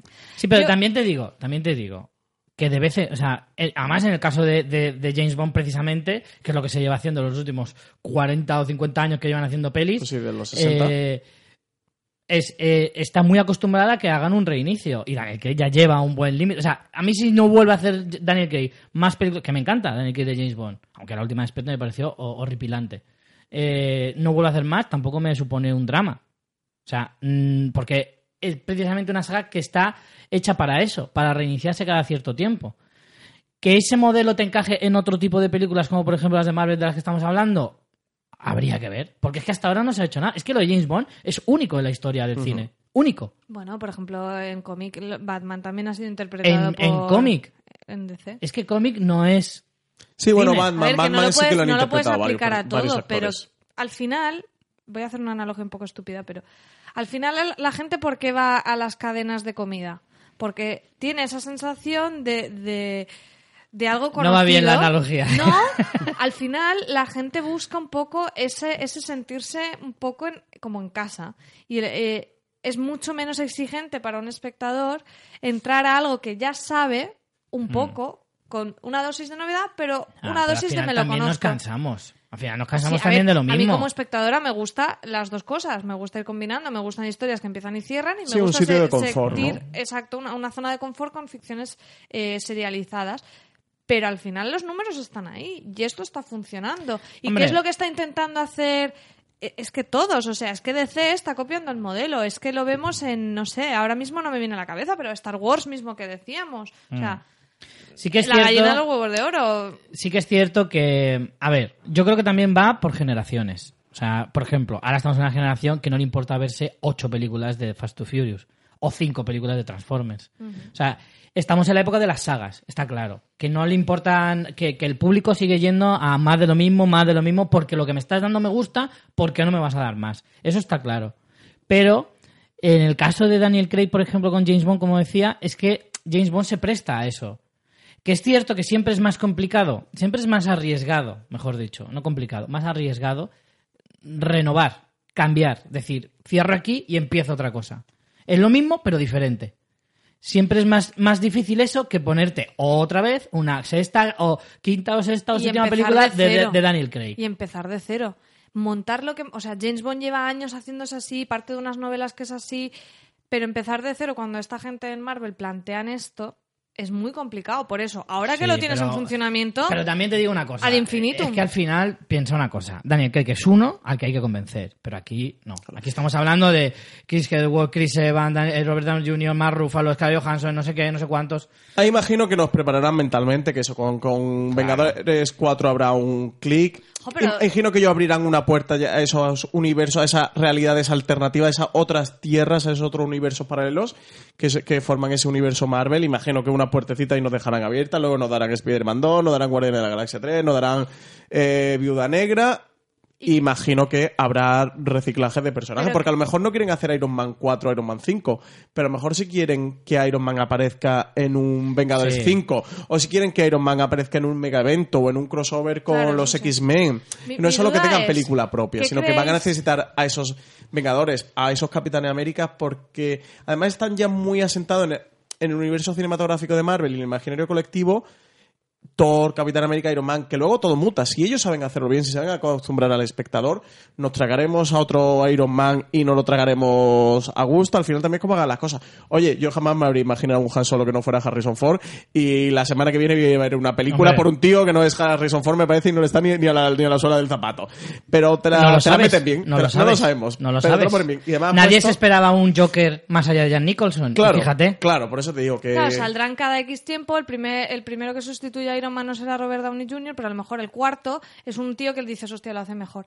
Eh, Yo quería preguntarte, ¿tú crees que van a tirar por el tema de otros universos que lo tienen como muy a huevo en el cómic? ¿O simplemente lo hace otro, otro tío y punto? Fin, es el mismo Iron Man, pero es otro actor y ya está, que es lo que pasa yo en James creo que y ya está. hoy en día eso no funcionaría. O sea, no coges a otro actor como en plan, ¡ah! No ha pasado nada, sigue siendo Tony Stark. Yo creo que eso, y más en un universo Marvel, que encima es Sí, eso, que o sea, te da la fácil, oportunidad de cambiar. O sea, incluso ni siquiera hace falta irte a otro universo paralelo para no hacer justificación.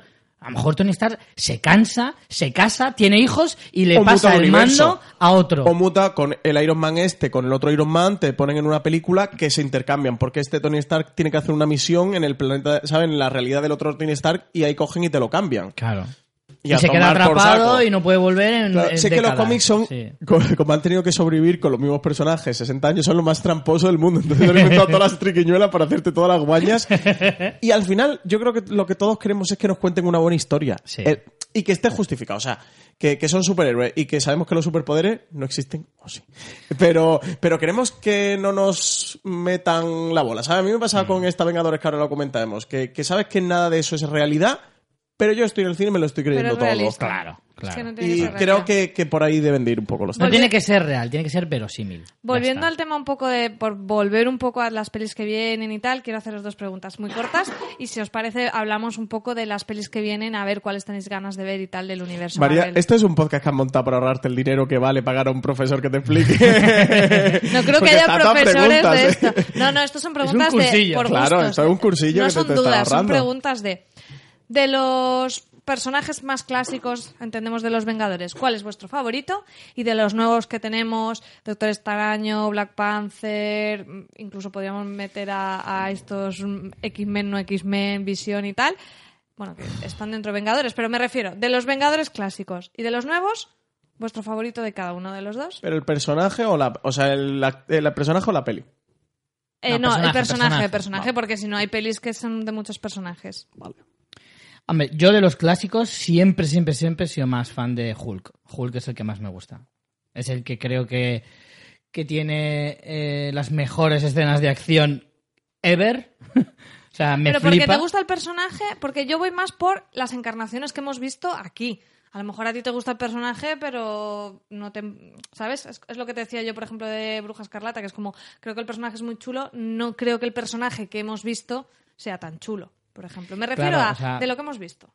De lo que Te hemos sigues visto... quedando con Hulk, te puedes quedar también A ver, con yo es que soy muy fan de Hulk. O sea, es como un fanatismo de ese irracional, ¿sabes? De ya sé que hay otros personajes más profundos, que a lo mejor son mejores, más divertidos, más carismáticos. Me da igual. O sea, yo soy de Hulk. Soy Team Hulk total.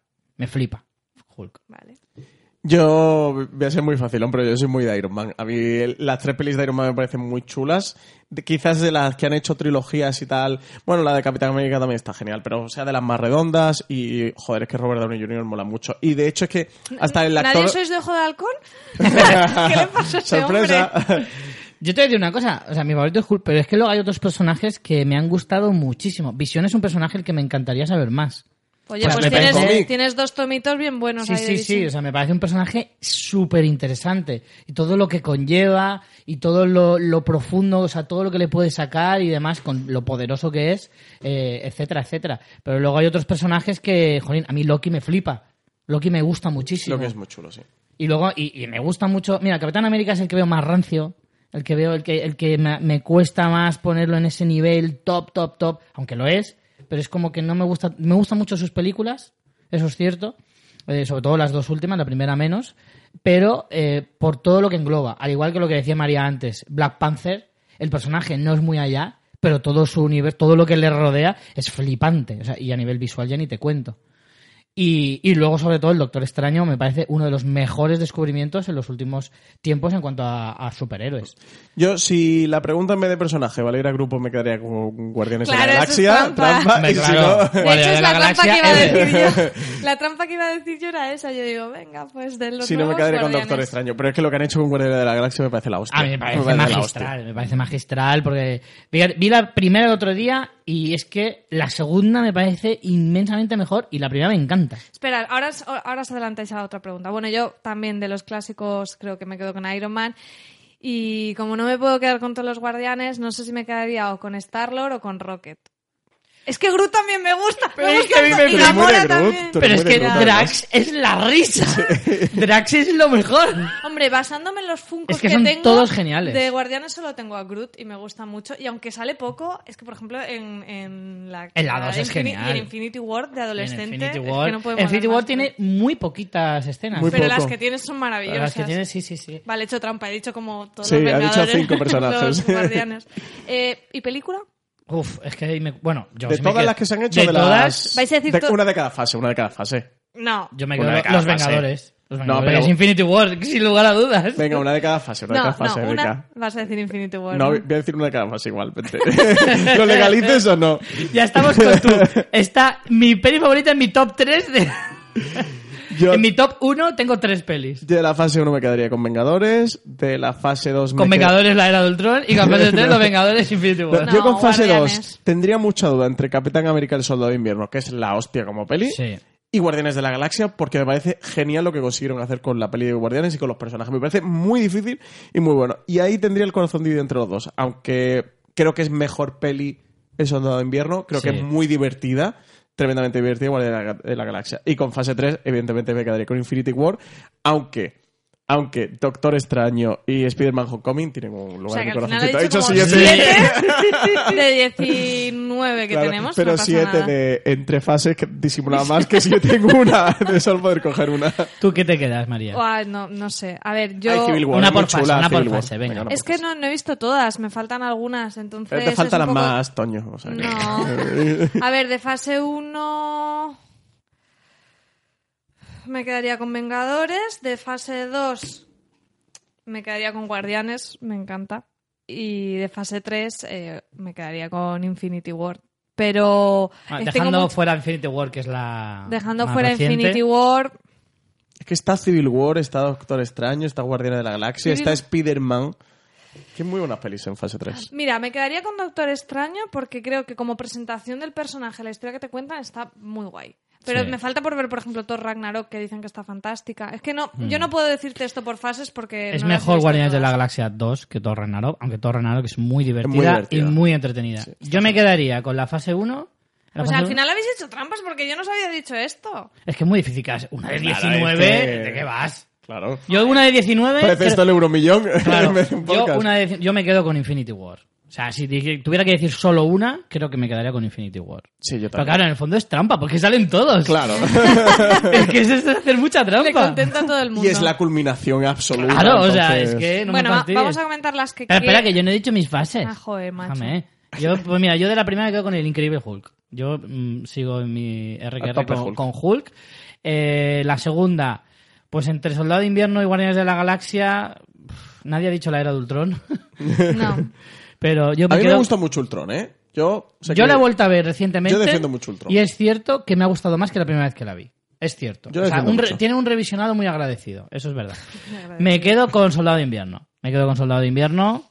Y en la tercera fase, es que entre Doctor Extraño y Guardianes de la Galaxia 2, dejando fuera Infinity War. Pf, creo que Guardianes de la que queréis, porque encima es en plan, dejando fuera Infinity War porque sale a vosotros. No, porque además... nuestro podcast, nuestro concurso, perdona, la fase O sea 3 que- no ha terminado. A lo mejor nos flipa Ant-Man Ah, y la avispa. Venga, a eso iba yo. Quiero un poco comentar a los oyentes las pelis que vienen, que eh, tendríamos Ant-Man y la avispa para este verano, 6 de julio de 2018. Luego, para el año que viene, para el Día de la Mujer Trabajadora, 8 de marzo de 2019, Capitana Marvel, que le tengo unas ganas tremendas. Y el 3 de mayo de 2019, Vengadores eh, 4 y aquí terminaría la fase 3. Menos mal que solo es un año, ¿eh? Porque entre Vengadores y Vengadores suelen pasar muchos más. Sí, menos mal que Menos mal solo es un año. Si es que realmente al principio, que aquí fuera un poco la guaña que hicieron y lo que hemos dicho de cambio de planes, la película era Infinity Wars parte 1, Infinity Wars parte 2. Como Sí. hicieron con Harry Potter, con los Bueno, Juegos del en un Hambre. principio era Infinity War y fin. Era una sola peli. ¿En principio era solo una? ¿o? Yo creo que sí. O sea, cuando ya se empezó a hablar de las fases, cuando, claro, cuando se habló de los Vengadores, ya se sabía que se iba a hacer una peli de Vengadores, ya se empezó a hablar, pero habrá más, habrá más, sí, habrá más. Y claro, como en esta, lo mínimo es una trilogía, sobre todo en pelistop. Y entonces, claro, se habló de que iba a ser, en un principio no, o sea, hasta hace relativamente poco, relativamente, igual son dos años, eh, no se sabía que eran dos partes, que iba, en un principio iba a ser una. Yo recuerdo que sí que hace un año, un par de años, ya le. Creo que hace un año, ya dejaron de hablar como de Infinity War parte 1 y parte 2, ya decía Infinity War y Vengadores 4. Eh, y ahí le cambiaron el nombre. Lo que pasa es que Pero yo bueno, sí, menos mal que un añito, que es si no- Vengadores 4, pero se supone que le pondrán algún nombre más que no pone. Y después ya iniciando la fase 4 se sabe poquísimo, como ya decíamos, tenemos Spider-Man 2, que no tiene título oficial todavía, el 5 de julio de 2019 es la fecha prevista de su estreno, Guardianes de la Galaxia volumen 3, el 1 de mayo de 2020, y la peli de Viuda Negra, que no tiene fecha siquiera. O sea que Bueno, aún pasar confirmadas, cosas. no confirmadas 100%, pero que se sabe que va a haber. Hay una segunda de Doctor Extraño, hay una segunda de Black Panther. Sí, pero estos no están con No, fecha. no tienen mm, fecha ni director. Bueno, director supongo que repetirán los mismos. Casi siempre suele ser así. Casi siempre. Y, y no, y no está confirmado al 100%, pero se sabe que, que- que sí que va a haber. Porque Doctor Extraño funciona muy bien. Black Panther ha funcionado de locura. La hostia, pues 1.350 O sea, 1.300 millones de millones lleva ya. O sea, No, está entre las más taquilleras de toda la saga. Creo que de- sí, creo que de- después de, Marvel. Vengadores Os lo digo. 1, creo que la más de, taquillera, ¿De No. qué queréis saber? ¿De Vengadores? Iron Man 3 creo que lleva más. De pelis de universo cinematográfico Marvel. Sí. es la más la más No, taquillera de no, no, momento. no, lo que pasa es No, que no, si no, te no. metes en Mojo Box Office, ellos te lo ordenan por Estados Unidos en, en franquicias, no por el global. Entonces tienes que sumar a Estados Unidos más, más el mundo. Ah, Entonces no. tienes que mirar una una, por eso es una putada. Bueno, si no es la que más, está ahí cerca, ¿eh? Sí, yo creo que la segunda, mira, Iron Man 3 tiene 1.200 millones de dólares en, en total. Black Panther tiene 1.500. Marvel ven- 500 Black Panther, Sí, me parece una no. locura, ¿eh? Vengadores 1 hizo 1.500 también. Mira, Vengadores 1 son 1.518 y Black Panther es... eh, eh, eh, eh, 1.335. Mm. O sea, tiene más, tiene 170 más. Y Vengadores Ultron hizo eh, 1.400. O sea, las dos Vengadores son las primeras. Sí. Y luego va Black Panther. Que no está mal, ¿eh? Oye, eso, casi 1.000, No. 1.500... Mal Oye, no está. y Ant-Man la avispa ni mal, ¿eh? 500 millones de dólares, Richie. 519. Ant-Man, Sí, Ant-Man normal, no la avispa. Ant-Man normal, 500. Pero bueno, 500 por una película que le costaría... 130 creo que por ahí. Oh, claro. ¿Sí, 130? Pues, Sí, no, no es el exitazo de otras, pero bueno. Claro, yo te digo que también es una peli más pequeña. Yo creo que la pretensión con esta película no es tan- no Claro, es tanto. yo creo que están contentos igualmente. Spider-Man ¿eh? Homecoming hizo 880, ¿eh? Que ni tanta... Son 300 millones Sí. de diferencia. O sea, tampoco está tan mal comparando Ant-Man con Con Sí, el Spider-Man. tipo de Spider-Man, personaje claro, que son. Claro, claro. Yo creo que superando los 800 millones ya se considera una buena, o sea, un, un éxito Hostias, yo bastante creo, hombre, bueno. ya por encima Y de los menos. 500 y 100, encima Claro. de, por encima de los 500 yo creo que ya está Hombre, a este bien. nivel, a este nivel no sé yo, ¿eh? Pues si queréis, vamos a hablar de Vengadores ya, hablando un poquito. Empezamos, si queréis, con el tema de la taquilla que han hecho.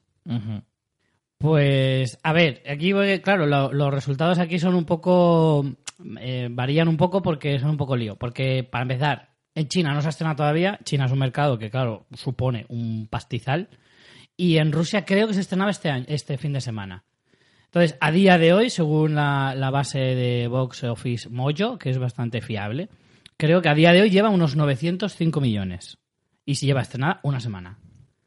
Y, jolín. Auténtica burrada. O sea, burrada total. De hecho, dicen que, vamos, dicen que prácticamente seguro que se ha, batido muchos récords. Por ejemplo, el del mejor estreno, en fin, el mejor fin de semana de su estreno. el mejor sí. lunes creo que también. Mejor, no sé, muchos mejores cosas. Muchos, Muchos mejores cosas, correcto. Como cuando ibas a la competición esta de baloncesto y de deporte en el colegio, te empezaba ahí a repartir medallas de, venga, tú tú te has caído muy bien, una medalla. Pero uno de los récords que casi seguro que va a conseguir, que de momento lo tiene, el despertarle la fuerza, es, que a mí me llamó mucho la atención, la, eh, el estreno en conseguir los... eh, mil millones Más rápido. más rápido. Que por ahora el récord lo tiene el despertar de la fuerza, que tardó 12 días.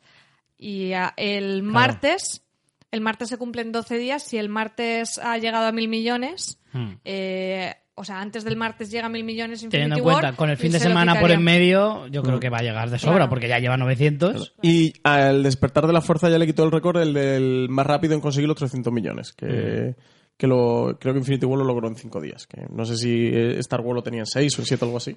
No sé, ¿en qué puesto creéis que se va a quedar Infinity War? Teniendo en cuenta de que siguen estando ahí en el top, pues la Avatar, por supuesto, Intratable, El Despertar de la Fuerza, que creo que estaba en segundo en segundo lugar. No, está en tercero, sigue estando Titanic por encima. Increíble lo de Titanic, de verdad. Sí, lo de Titanic es... Jurassic World, que ahora mismo está en 1600, y la primera de Vengadores, que está en 1500 en el quinto Claro. puesto. ¿Creéis que superará la primera de Vengadores? Yo creo que sí. Sí. Sí, Primera Vengadores yo creo que así seguro. Aquí el problema es que... Yo creo que se quedará en cuarto lugar por encima de Jurassic World, porque claro, Sí, la brecha entre. Jurassic World y el despertar de la fuerza son 400 millones. Me flipa mucho lo de Jurassic World, ¿eh? A mí también. Sí, sí, sí. Es flipante, de verdad. La fuerza de la Otra- marca Jurassic. Bueno, y Fast and Furious. Fast and Furious 7500 millones. Ya, bueno. Muérete. Muérete. A mí me... Hostia, es que lo de Avatar es imposible. Es que Avatar son 2.788 millones de dólares que eso pesan como una losa. Y fue cuando aquello, cuando todos nos timaron con las entradas 3D que valían 3 euros más o 4 euros más. Es que ese es el truco que Es tuvo que, Avatar. lo de Avatar es... O sea, es que imposible. Avatar va a estar en ese puesto De por vida. 30 años lo menos. Sí. Hombre, también, joder, es que también Titanic lleva desde el 97, o sea, lleva 21 años siendo hasta Avatar. Era la, la La más taquillera y desde entonces es la segunda, pero 2.100 millones. Lo que pasa es que imagino que los 2100, no estoy seguro, pero no sé si serán ajustados con la inflación. no, no, no, no. Son puros y duros. Son puros y duros porque ajustados a la inflación hay otra lista. Y Titanic creo que salía a la quinta o por ahí. Ajustados a la inflación, porque claro, ajustados a la inflación, ahí creo que lo petaba lo que el viento se llevó o alguna de esas. Pero, pero no, no, no. Esta es lista pura y dura porque están todas las demás De películas. recaudación igual. total, Sí, ¿no? sí, sí. Pues, ostras, no sé, es que Titanic casi difícil y Star Wars El despertar de la fuerza está en 2068, que también, hostia, la barrera de los 2000 millones la veo Que muy, la barrera de los 2000 complicada. es una cosa ya de otro nivel, ¿eh? Es que también ten en cuenta que Star Wars son muchísimos Pero- años y yo creo que esperando esto- una película... ¿Pero no creéis que Infinity War mucha gente la va a ver por una segunda vez? Sí, Sí. y una tercera. De hecho, creo que aquí hay tres que la van a ver por Ya, segunda pero vez. ahí... Y no hay alguno de aquí que igual la ve tres veces, ya te lo digo, ¿eh?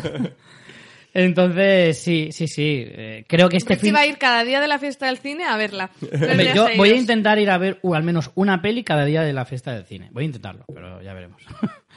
y, y sí, es que realmente, teniendo en cuenta que hay otro fin de semana de por medio, ahora, es que creo que en este segundo fin de semana igual puede doblar lo que hizo en el primer fin de semana, tranquilamente.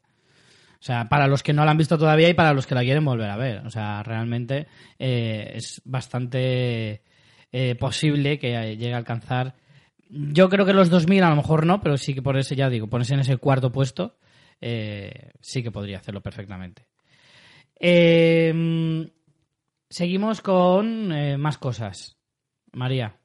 No, yo ya de taquilla. Ah, es vale. que podemos, o sea, quiero decir, podríamos decir un millón de rankings de estos de, de la mejor, el mejor fin de semana de una peli de más de 13. no- O sea, rankings de estos de tres días seguidos mejores. Eh, Tiene un millón. Entráis Bueno, pues, en, ¿qué os- en boxofficemojo.com, entráis en Aven- Avengers Infinity War y tenéis todos los detalles. ¿Esto te vicia mucho? ¿A ti que te molan Sí, todos los numeritos? Empiezas a ver los rankings de todo y está muy bien. Yo es que además tengo, ahora mismo tengo abiertas como ocho pestañas, cada una de una cosa.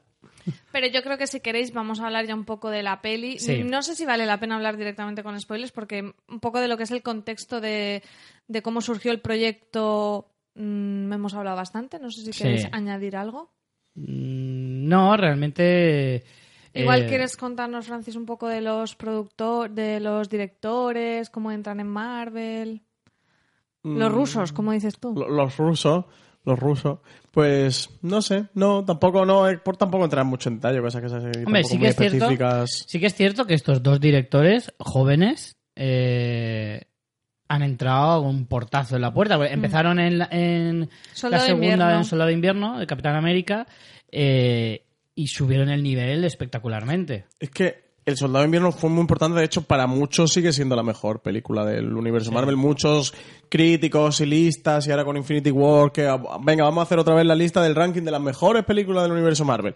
Y para muchos sigue siendo la mejor película, y es verdad que lo petó, demostraron lo competentes que eran, luego le dieron Civil War. Que es como una Civil mini War Vengadores. que es una mini Vengadores, y los prepararon cinematográficamente para hacer este Claro, porque War. parecía increíble que el todopoderoso Josh Whedon, que parecía ahí como el intocable de, de- de los directores del universo Marvel, eh, lo fueran a quitar y, y luego resulta que encima se ha ido a la competencia. Claro, sí que ahí se pelearon, medio se pelearon, luego se fue a DC, le rehizo a Zack Snyder la Liga de la Justicia.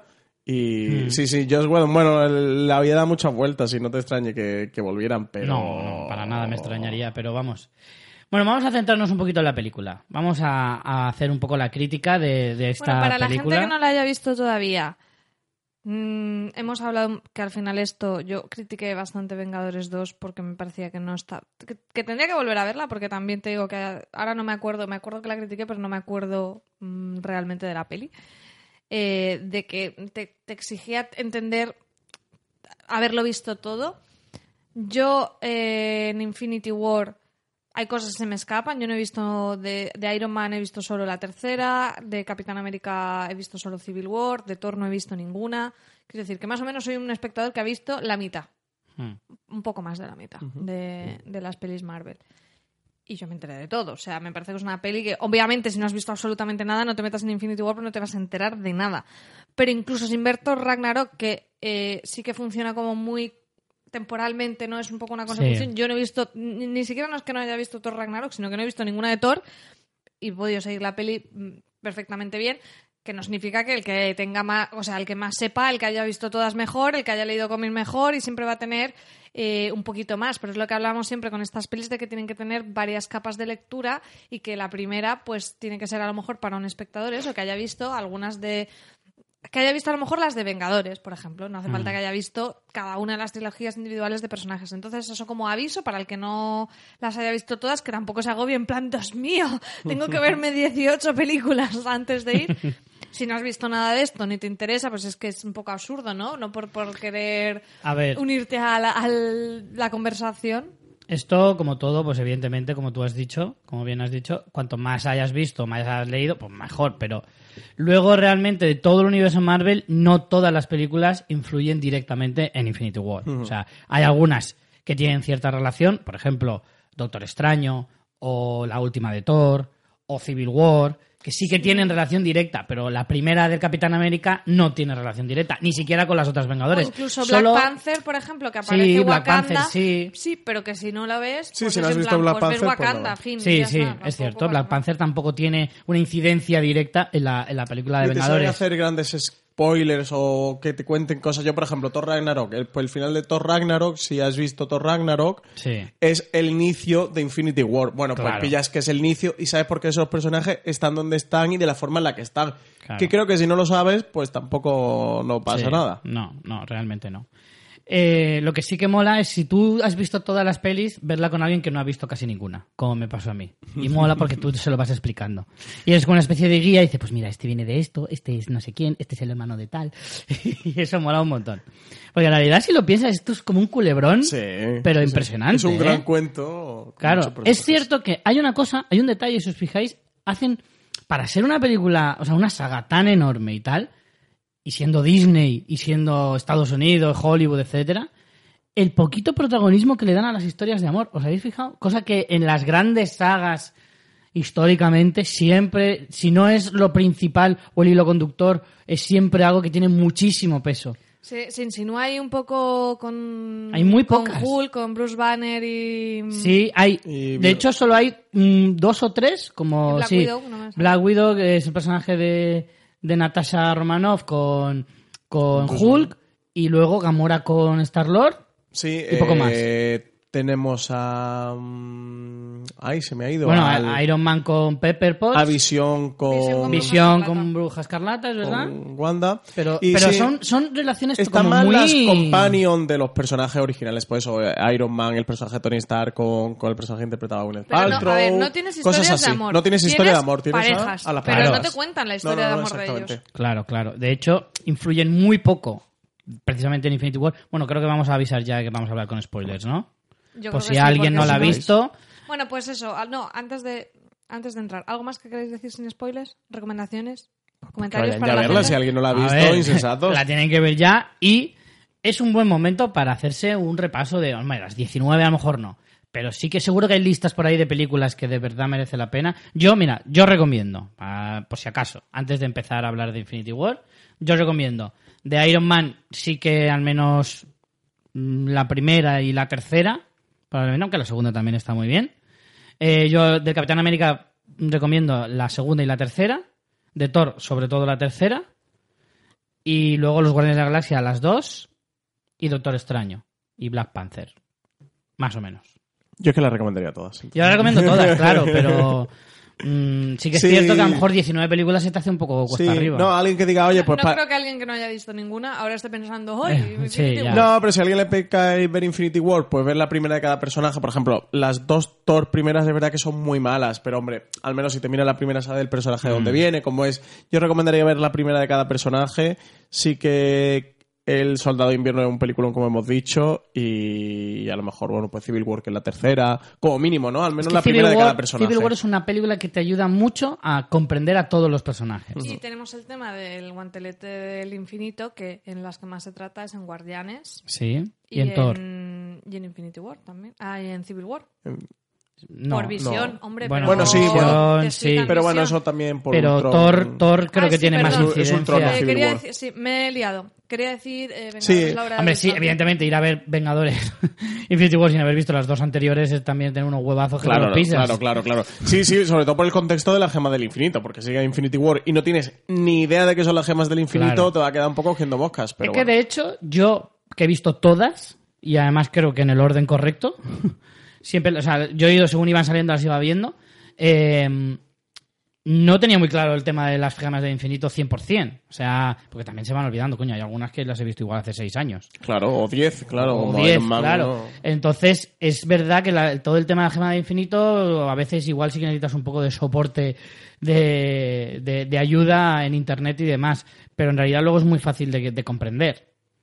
Lo que pasa que, que, bueno, como este universo abarca tantísimo, pues a veces te pierdes un poquito y, y a veces son solo detallitos muy pequeños los que te dan de cada una de las gemas y, en fin. Bueno, dicho todo esto,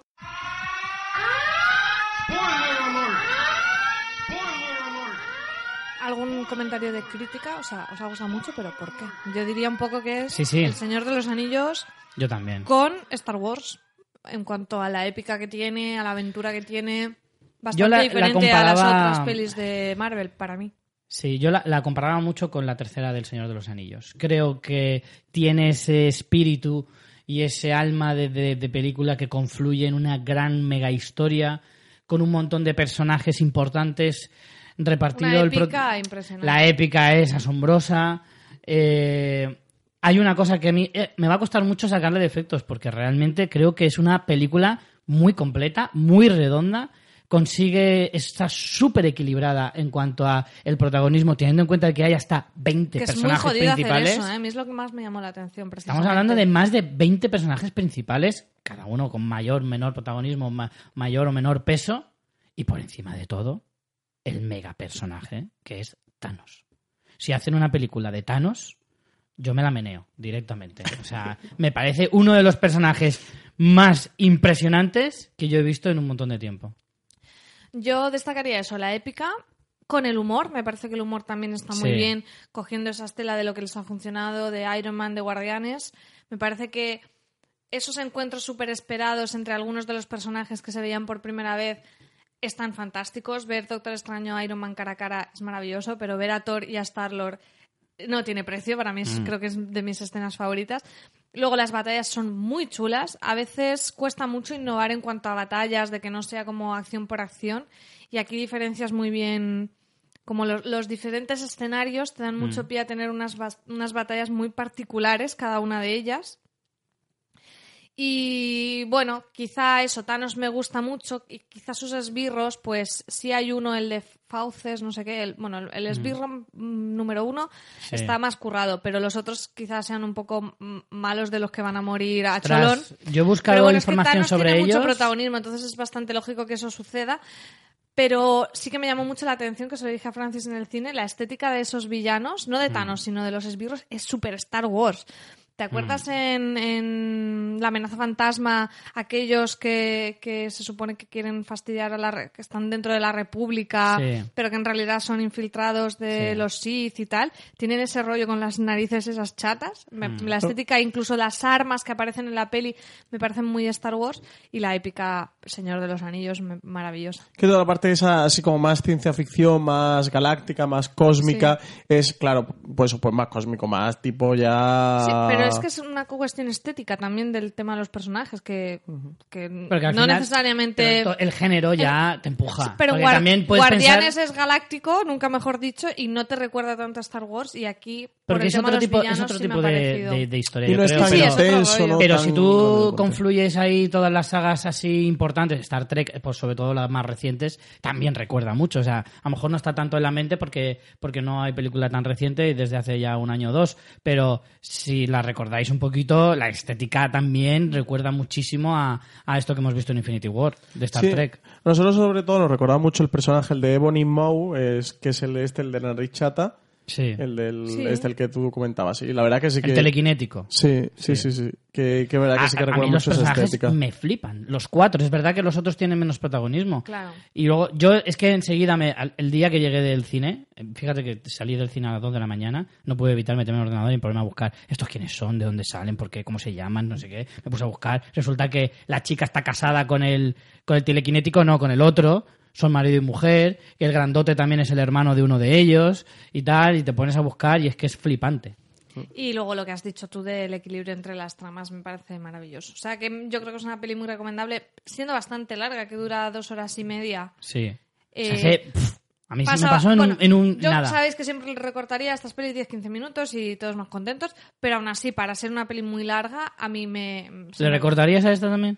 10 minutillos, no mucho más. nada, nada, al revés, 20 minutos Nada. más. 20 Entras minutos un poco no más tarde y te vas un poco antes. No, no, no es de las que me recortaría especialmente. 10 minutos menos siempre... O sea, es que yo ya... La barrera de las dos horas ya me cuesta, ¿eh? En una peli. Entonces, bueno, eh, dos horas diez, dos horas y cuarto, si me está gustando mucho me engañas... 15 minutos más ya es como te estás colando. Pero no, que, que funciona muy bien incluso, por su dura- incluso con su duración. Ya digo, incluso para volver a verla, que ya puede, puede dar más pereza encima una peli tan larga. Eh, y luego, sin entrar en spoilers, me parece que el final es fantástico. No diré nada más, porque creo Sí. que prácticamente cualquier cosa más que digas puede ser spoiler. Mm.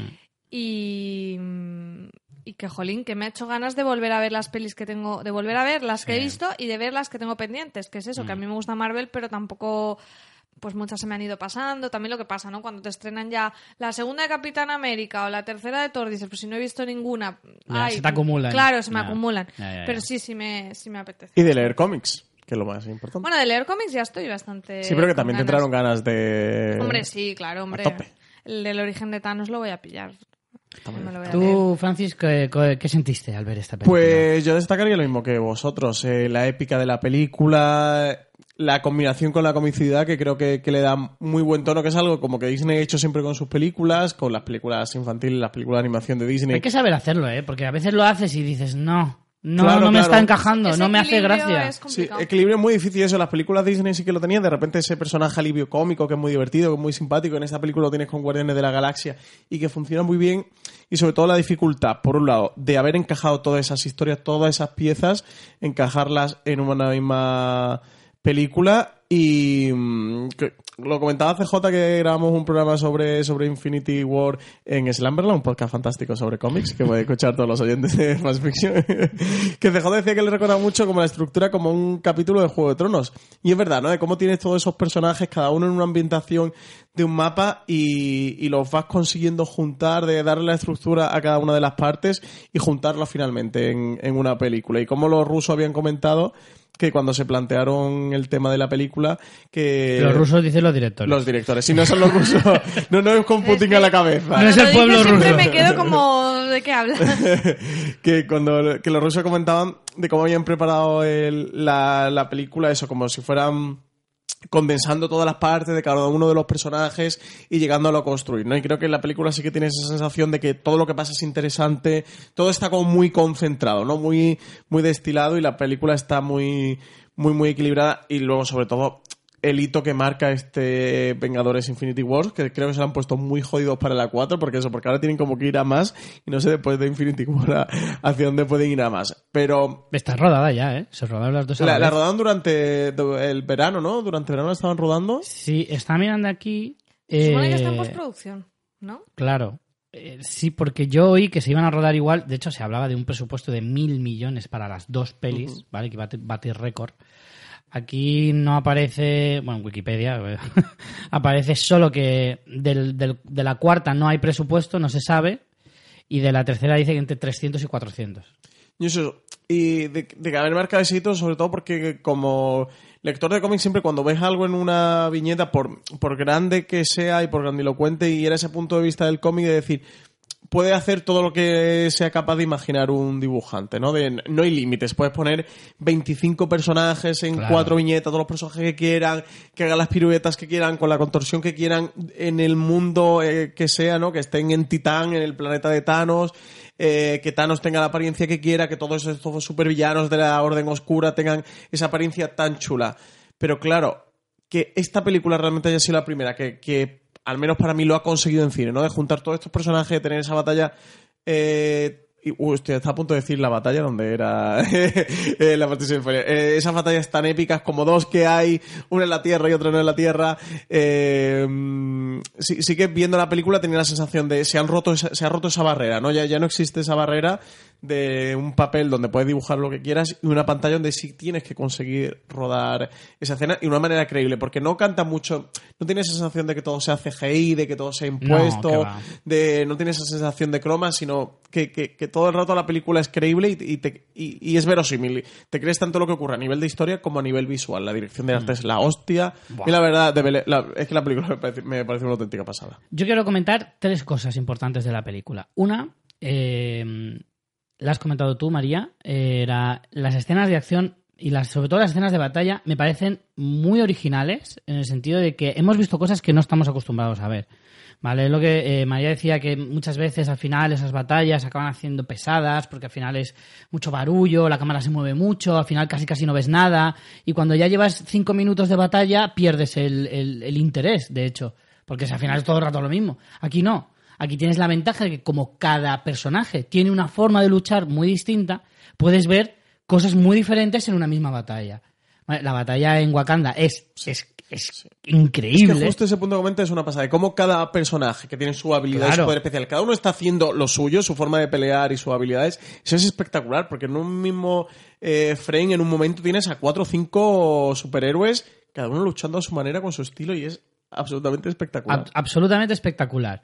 Y, y- y además es que a nivel visual es súper agradecido ver a veces eh, cómo de repente entra Thor y revienta de un martillazo a, a 60 eh, criaturas de estas que aparecen, o, cómo rompen ese es- escudo. O sea, son cosas que, que, claro, este universo es tan rico y te da tantísimas posibilidades que al final no es como la batalla de Troya. ¿Vale? O ni siquiera es la del Señor de los Anillos, que al final está un poco más limitado por, por, por lo de eh, medieval y tal, que ojo, el Señor de los Anillos es increíble. Sí, de hecho, Pero- lo de Wakanda recuerda mucho a muchísimo, de- de muchísimo, total. muchísimo. Luego, la segunda cosa que quería comentar es que es una película que creo que contenta a todo tipo de público. Primero, por lo que decía María antes, de que si no has visto todas las pelis, te puede llegar a gustar igualmente, aunque no pilles todo. Si las has visto todas, vas a disfrutar, eh, sin lugar a dudas. Y luego, para el, el premium, tienes un montón de guiños, un montón de personajes muy que ¿eh? reaparecen. Fanservice es tiene- total.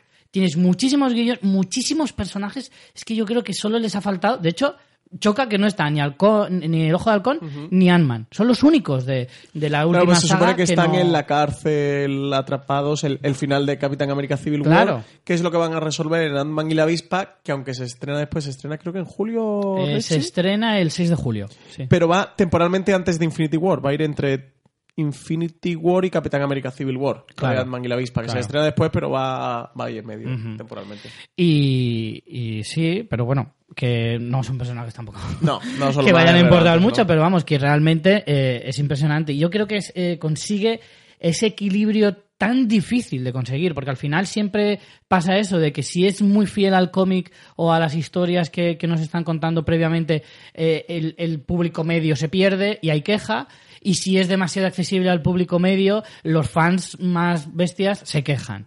Que es que es la, la disyuntiva de siempre eh, entre, en este tipo de películas. Pero sin embargo, es eso, consigue el equilibrio perfecto, dándote tantísima información que al final te puede llegar a todo tipo de escalafones de público que puede llegar a, a ver Sí. esta película. Sí, tiene ese equilibrio muy, muy, muy difícil de Es súper difícil. Y por último, a mí sí que me gustaría recalcar, de verdad, eh, el personaje de Thanos. Me lo has quitado de la boca. Porque es, creo que es el villano perfecto en el sentido de que, primero, la película sabe muy bien contarte cómo es este personaje, contándote cuatro pinceladas de su origen, de qué le ha llevado a esto. Es cierto que algo sabemos de él, pero muy poquito de las otras películas, poquísimo. Conocemos más la sombra de lo que representa Thanos que el Conocemos propio más personaje. el nombre que al personaje, ¿no? Sí. Porque el nombre sí que lo venimos escuchando hace más tiempo y como... Sí, pero también te han hablado, por ejemplo, a través de Gamora y Nebula, Claro. que son sus hijas, te han hablado muchísimo de ella, de él en, en las películas de Guardianes de la Galaxia. Eh, Thor también lo ha comentado alguna vez. Hay ciertos personajes que sí lo conocen y demás. Pero claro, son pequeñas pinceladas que luego, pues, en esta película te abren un poquito más, eh, contándote un poquito más sus orígenes, de dónde viene, por qué, y sobre todo, sobre todo, el saber el por qué. Que eso es una cosa que a mí siempre me ha, me ha fastidiado en los villanos. Sí, lo no, de, yo soy "Quiero malo porque sí, soy está". destrucción, que yo, la, queja de siempre es, si destruyes todo, luego ¿dónde vives tú? Destruyes la Tierra, ¿vale? ¿Y luego qué? ¿Qué haces después? No, o sea, aquí sí te comentan el por qué y qué pasará después. Y sobre todo, hay una pequeña, hay una reflexión que no sé si todo el mundo se la llega a hacer, porque la, la película lo insinúa, pero lo hace de una forma muy leve, y es que el propio Thanos no le mueve el, el ser un malo, o sea, la maldad no le mueve, le, le mueve en realidad cierto altruismo, que las, las formas, evidentemente, es lo que, le, lo que igual son más discutibles, pero dice una cosa Bueno, sen- el bueno, es altruismo y es sentimiento mesiánico Bueno, por supuesto, de yo os sí, voy a salvar. Pero hay una cosa muy importante y es que él dice, para llevar a cabo esto hay que ser de una determinada manera. Él sabe que todo el universo, él se va a, ca- va a matar a la mitad del universo. El, el- el- el universo restante va a odiar a Thanos eh, hasta el infinito. Incluso los de sus propios... Bueno, esto no es spoiler, esto es el... No, no, esto lo cuenta él en la película. O sea, ya hemos dicho que vamos a hablar con spoilers. Coño, digo eh, que las intenciones de Thanos son esas, se sabe desde el principio. O sea, la batalla... Bueno, que va a matar a la mitad de la población no se sabe hasta esta peli. Él quería las gemas del infinito para dominar el universo. Pero es la sinopsis de esta peli. O vamos a tener que poner el, el comentar con spoilers antes. No, ya hemos dicho que íbamos a hablar con No, no, No. no, estamos todavía en la parte de No. spoiler. Richie, Ah. Richie. No. Richie. Por eso te digo que yo eso no- tampoco lo considero spoiler eso, porque es como que Thanos quiere acabar con la mitad de la población. también, sí, no, se tampoco- sobreentiende. Si es villano, se sobreentiende. Claro, en el pack. tampoco creo que sea en el spoiler. currículum. O si quieres, pon un mensaje de spoiler antes, tú editas. Bueno, vale, vale. Habrá mensaje de spoilers. Vale, pues entonces, vale, entonces ahora ya sientes. Se abrió la Sí. vámonos. Yo lo que digo es eh, que hay una frase concreta que habla de eso, dejando entender que asumir la responsabilidad de ser la cria- el ser más eh, odiado del universo no es algo fácil. O sea, porque hay villanos que les gusta ser odiados, ¿no? Porque son tan malos, malosos que es lo que toca. Pero él no, él Me en realidad... atención aunque sea para odiarme, ¿no? Claro, él en realidad, por ejemplo, dice que aprendió esa lección viendo cómo su mundo se, se, se acababa. Su planeta acababa en la miseria y acababa siendo... eh, des- desaparece, básicamente. Entonces, él aprende de eso y dice, no quiero que esto ocurra en el resto de planetas y de mundos. Entonces, eh, decido hacer una cosa que además es un tema muy recurrente en la sociedad actual, que esa es otra, que se le puede sacar ese mensaje de cuidadito, que, que es una cosa que a nivel social, eh, en la realidad, se le puede aplicar también muchas, muchas connotaciones. Como ecología sociales. palos, se Sí, llama. sí. Entonces, eso me pareció eh, brillante, de, de- de dotarle al propio personaje una inquietud, una personalidad, incluso el hecho de que él es un tío que ama a, su hija Gamora. Y el sacrificio que tiene que hacer es, eh, es, es mm, un pesar enorme para él. Y que por ejemplo respeta a sus aliados que no lo no, no es un tío socarrón. Eh, tiene tiene un ego enorme lo que decía María del rollo mesiánico y tal sí pero no se regodea. No, no tortura porque sí lo hace con un fin. Tortura a Nebula que es cruel sí pero lo hace con un fin no lo hace por diversión. O sea no es un psicópata bueno sí pero no no sé si me estáis entendiendo Sí, más o menos. Aquí lo que pasa, que era lo que comentaba antes la parte sin spoiler, trastoca mucho, al menos eh, eh, hablando de la parte cómic, porque la parte de cómic yo toda la etapa de Starling, de Jim Starling de los 70 y la de los 90 de la saga de Thanos, el guantelete del infinito, todas esas etapas yo no la he leído, entonces no sé ahí cómo enfocan al personaje de Thanos. Lo que sí he leído en Thanos Origen, que lo de Jason Aaron, ahí lo que te cuenta es un personaje que desde que él nace, que, que por eso que cambia mucho la película. A mí me gusta más el que cuentan en el cómic. Eso ya ima- imagino que irá a gustos. El cómic lo que te cuentan es que él, él vive en Titán, es uno de los... so- Son titanes. Tampoco ahora spoilers el cómic. No, no, no, pero viven eh, en el planeta Titán y cuando ellos nacen, él, él, eh, nace como un niño monstruoso, ¿no? Bueno, ya habéis visto ese aspecto que tiene con la cara arrugada, morado, me refiero que su raza no es, que los titanes no, no tienen ese aspecto, sino que él sale así. Desde que él sale, eh, bueno, desde que él sale parece que desde que él nace, eh, es, mm, digamos que un niño apartado por la sociedad, que ya su madre intenta matar, que su padre es el que lo, lo salva y su madre intenta matarlo porque ya ve en él como ese caos, como esa destrucción, como esa maldad del mundo intenta acabar con su propio hijo. La madre es recluida y el padre es que lo salva. Él cuando se cría como un niño está apartado por el resto de niños porque lo ven como el diferente, es ese personaje extraño que no es como ellos y que él se cría en soledad. Y que él se cría cuya única acompañante, como cuya única persona que, que a él le quiere y que le salva de su soledad es la muerte, que es un personaje. Y entonces él lo que intenta es destruir a toda la existencia porque sólo así va a poder llegar, va a poder estar junto a su amada, que es la muerte. Que, que es una lectura, me parece como muy, muy bonita lo que hacen en el cómic de, de ese camino del personaje. Es muy duro, de hecho el primer tomo, el de origen, eh, acaba y es devastador. O sea, acabas, cuando lo termino de leer la última página, acabas desolado por lo que le ocurre a ese Thanos. A ese Thanos siendo un niño. Y, y entonces que sí que te da contexto al villano. Luego el villano es un villano eh, demente y absolutamente loco y pirado, pero por eso que le ocurre cuando en su infancia, durante su niñez. Entonces a mí sí me parece muy bonito. En la película me parece un villano mucho más fácil de explicar, de contextualizar y de hacer empatizar a la gente, porque para explicar eso que más o menos he contado que cuenta en el cómic, creo que hubiera necesitado darle una película de origen delante. Claro. Que yo lo habría hecho. Yo antes de Thor Ragnarok habría hecho una película de origen de Thanos y hubiera llegado con Thanos, viendo el villano que han hecho, porque el villano no es un simple villano, es que el villano es la hostia, pero también porque lo han construido casi como si fuera un personaje principal dentro de la película. Es que de hecho es principal. En, en- en Vengadores Infinity War es probablemente, si no el protagonista, Claro. casi. Tienes a los Vengadores, al final lo que tienes son como un grupo de protagonistas y otro protagonista con posiciones enfrentadas. Sí. Como pasaba en Capitán América Civil War, que ambos están en un bando en el que, hombre, aquí claramente Thanos es el villano, pero en el que ambos están en un bando y a los dos le estás dando tratamiento. Uno no está relegado a ser simplemente el malo de la película, Mm. sino Thanos sí tiene ese papel de principal. Y yo, lo- yo sí que le habría dado esa película de, de origen Pero y haber pierdes- contado esa historia que sí que me gusta Pero pierdes mucho el impacto de conocer a un villano como este. de primeras, en Infinity War, Claro. es- en eso sí que estoy eh, totalmente de acuerdo, pero bueno, no sé si sería mayor el impacto de, de tenerlo de primeras o de venir con un personaje con un recorrido, bueno, pues igual que ha hecho con los Vengadores, pues venir con un personaje que viene por otro lado y que se va a enfrentar a los Vengadores, pues como si hicieran X-Men contra Vengadores, ¿no? Que tienes dos grupos de personajes que ya han venido con sus películas y ahora se cruzan y se enfrentan.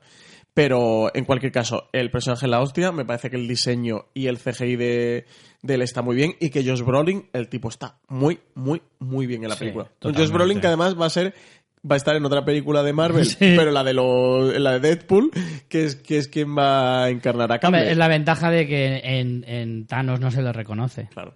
Y que sean, y que no pertenezcan a los mismos estudios, porque claro, si También. fueran de Marvel no lo habrían cogido, pero el, yo creo que el villano sí que es una de las claves de esta película. Lo hemos comentado alguna vez, sobre todo con las series de Marvel, de cómo siempre una buena serie, una buena película de superhéroe ne- necesita un villano, un gran villano que esté a la altura. Si no, la Sí, película sí. se te cae. Es verdad que es muy potente que sea el superhéroe, el personaje.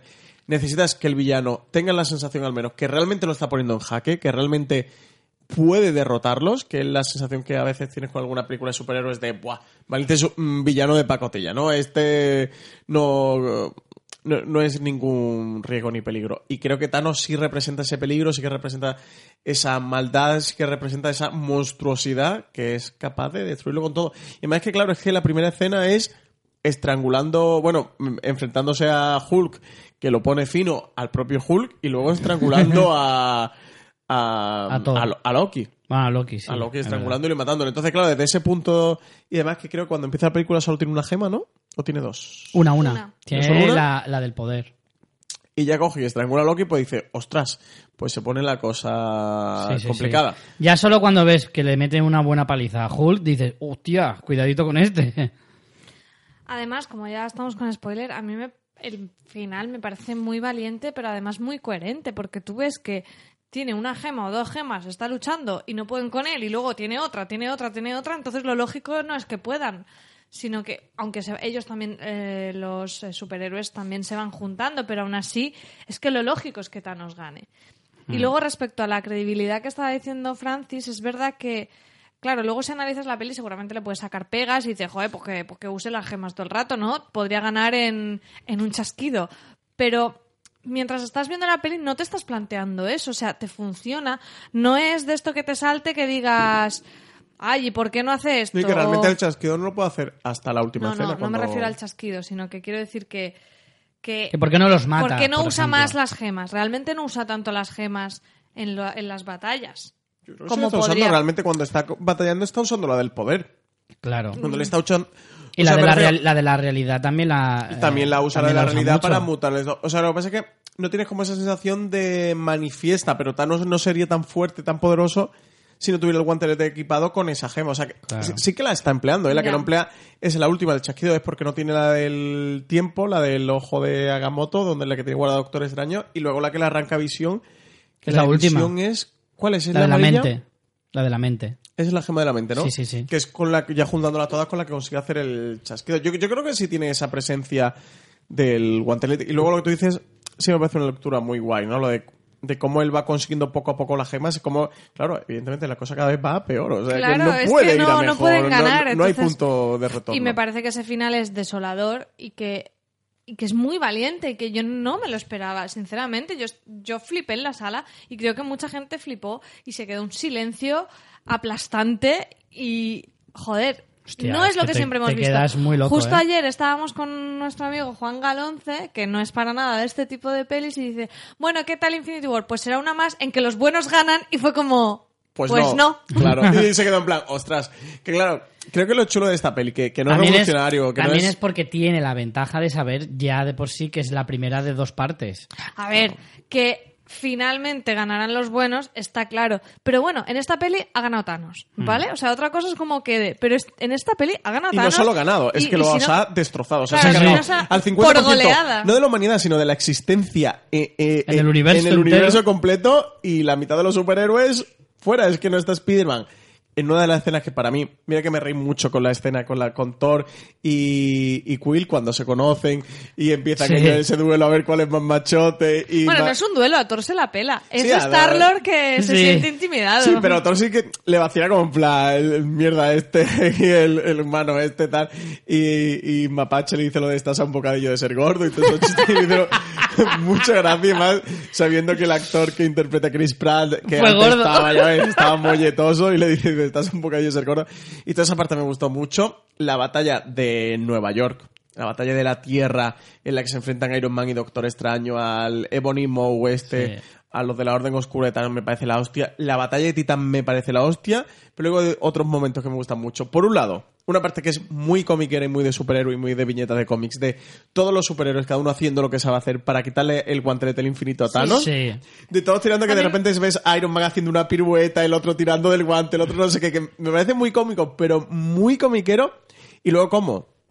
Que también muy de superhéroes, el, el humano es el que mete la pata y el que, que has matado a mi novia, pues te reviento. Y, Sí. por, y por ponerse ahí como a pegarle puñetazos a Thanos, el otro se termina de despertar y el plan sale mal. Y la otra es Peter Parker llorando en los brazos de Tony Stark, pidiéndole de, por favor que no se quiere como morir, que no quiere irse de este mundo y tal, como Mm. de ver al ser humano de- detrás del superhéroe, ve- ver en el, en el trance en de la muerte, claro, el ese chaval. de, de- Claro, en de ese eso. justo en ese trance de muerte, ver a, a ese chaval me resultó desolador, vaya, se me cayó el, el alma al suelo, ¿eh? O sea, ese Mm. momento me parece para una película que, que eso, que mucha gente luego trata de denostar como de superhéroes, ¿no? Como de efectos especiales y de, Sí. y de gente fuerte que se pegan puñetazos. Y se olvidan de todas estas capas que sí que el universo Marvel sabe construir y para mí es lo que le da el valor añadido a esas a estas pelis de superhéroes, que no son de películas de capas, ¿sabes? De espadas Claro, y sí. o capas y gente pegándose puñetazos, sino que hay historias y historias muy humanas detrás, como pasa en el mundo del cómic, y esa es la verdadera riqueza del cómic, más allá de que sea atractivo ver a personajes chulos, con buen diseño y que hacen cosas muy extraordinarias. Claro, yo lo, lo que más pongo en valor en este sentido es la profundidad y trascendencia que se le puede llegar a sacar a una película de este, de este tipo, ¿no? Que además es que creo que tiene como doble, doble mérito el hecho de que sea en una película de este tipo, precisamente. Porque no se espera eso de, de una película de Marvel. Y sin embargo, es lo que te digo, primero, la construcción de un personaje como Thanos, que siendo el villano más grande de todos los tiempos eh, de- de- del universo, eh, se, le, se le llega a comprender a- hasta cierto nivel Bastante. la, la idea y sus inquietudes y lo, y lo que le mueve, ¿no? Me y estáis co- dando miedo los dos, pero bueno, vale, sí, lo no, pero, comprendemos. sí, porque parece que es un tema muy tabú, pero en realidad, quieras o no, es un, es un problema muy grande en la superpoblación. Y es un tema que, que, que evidentemente no se soluciona con un genocidio, pero, pero que es un problema real, es, es así. Y que no es, y que es un problema que se ha planteado en muchas ocasiones, incluso en muchas historias o películas. Sí, en series en Utopía, la serie Utopía británica. Por ejemplo, por ejemplo. Y sin embargo, que ¿ves? representarlo en un personaje así, que parece como muy caricaturesco y demás, pero que luego en el fondo. es lo que- a mí es que la escena, tú dices la escena de, de, de, de Spearman, la escena con Gamora, Gamora eh, en, en el abismo este que, en el que se sube para conseguir eh, la gema. Porque es verdad que las gemas. Todas están, pues nada, son como las siete bolas del dragón, que Sí. es buscarlas y encontrarlas. Pero esta no. Esta tiene un precio. Esta no, no la consigues robándosela o matando a quien sea. No. Esta tienes que dar tú una parte de ti. Esta supone que tú pierdas algo que tiene que ser importante, que no es cualquier cosa. Y eso ya le da un plus, ya dices, ya no es la típica cosa que, que tengo que buscar la, la cueva más oscura o tengo que pasar unas pruebas y tal y cual como hemos visto en un millón de películas. No, aquí es pagar un precio y un precio muy alto. Y de verdad ver, creerte, en serio, que un personaje como este, que es el super mega villano, que en el fondo tiene un corazoncito dentro y, y tal, y darte cuenta de que asumiendo la pérdida paga ese precio, Sí, es un poco como el sacrificio de, de Abraham a Isaac, ¿no? De cómo tiene que sacrificarlo y matarlo para conseguir eh, eh, esa, Claro, claro, esa tal. claro, y luego el cameo que hace Red Skull. De Sí. Bueno, y el de Peter Lo- Dinklage, que tampoco Bueno, me el Bueno, el de Peter Dinklage Dinklage es maravilloso. Ese enano gigante, por favor. Por el favor, enano qué gigante, maravilla. por de por primera vez en tu vida vas a ser el más grande de la, de la película. Ese enano gigante. es genial. Pues a mí la escena de Thanos con cámara, la verdad que si yo estoy contigo, también de las que más me gusta y resultó preciosa. Y luego el cameo de Red Skull me gustó Sí, bastante. sí, sí, y la sí. escena de también la de Thor, la de abriéndolo del ojo este, el- para que ves pasar el rayo el solar, ¿no? Y como él también de lo, he- lo que la escena comentaba María. De lo he perdido todo, ya, ya no tengo más ¿Qué más nada que da? perder, si muero, pues... Es que es- hay una cantidad de historias que es increíble pensar que es solo una Es solo película. una película, sí, sí, sí. O y también ese punto de superhéroe que a mí me gusta ver, de... Claro, al final el superhéroe nos quedamos mucho en el forro del- de, de todo lo que es capaz de hacer, o es capaz de volar, o es capaz de pegarle un puñetazo, es capaz de matar, superpoderes, de pero- superpoderes, sino ese, ese super sacrificio, ¿no? De- que, que es la- el punto realmente bonito del superhéroe, de, eso que entraña todo ser humano, eh, de, de- de la capacidad de sacrificarse, ¿no? De decir eso, ya lo he perdido todo, pues voy a intentar conseguirlo. Yo un poco por reunir todas las ideas que estamos aquí vertiendo me quedaría con ese equilibrio de tramas, de personajes y también de tonos, que tienes toda la épica que puedes tener, el humor en muchas escenas y luego el drama que está un poco ligado a lo que estabas diciendo tú de ese sacrificio y luego del chasquido en ese momento de la grimita con Spider-Man y los demás. Entonces me parece una, una peli que es eso, que, que quedarse solamente... Bueno, fíjate que se me había olvidado decir y la acción. O sea, Claro. fíjate que he dicho eh, la épica, el humor y... Bueno, la acción puede estar un poco vinculada a la épica, pero no, no siempre. O sea, tienes un poco de las dos cosas y me parece que la película equilibra todo de una manera maravillosa. Y no sé si queréis decir algo más, pero yo tengo un par de chistecitos para terminar que he visto en internet sobre la peli. Bueno, tengo tres, de hecho, cositas que comentar de así de memes que he visto por internet de Vengadores Infinity War. Eh, yo sí que quería hacer un último apunte, no sé si hacerlo antes de tus chistes o después. Eh, sí ¿Has que... puesto cara de miedo cuando he dicho lo de los chistes, Richie? Lo de los chistecitos. Porque no sabía si eran tuyos o que los habías leído de internet. No, Te has tranquilizado cuando he dicho que eran Sí. de Me imagino de va un Thor con una capa y un martillo y... Yo soy Groot. Eh, uno- una cosa que sí que quería decir. ¿No visteis como cuando hace el chasquido Thanos, que Thor le dice, ¿qué has hecho?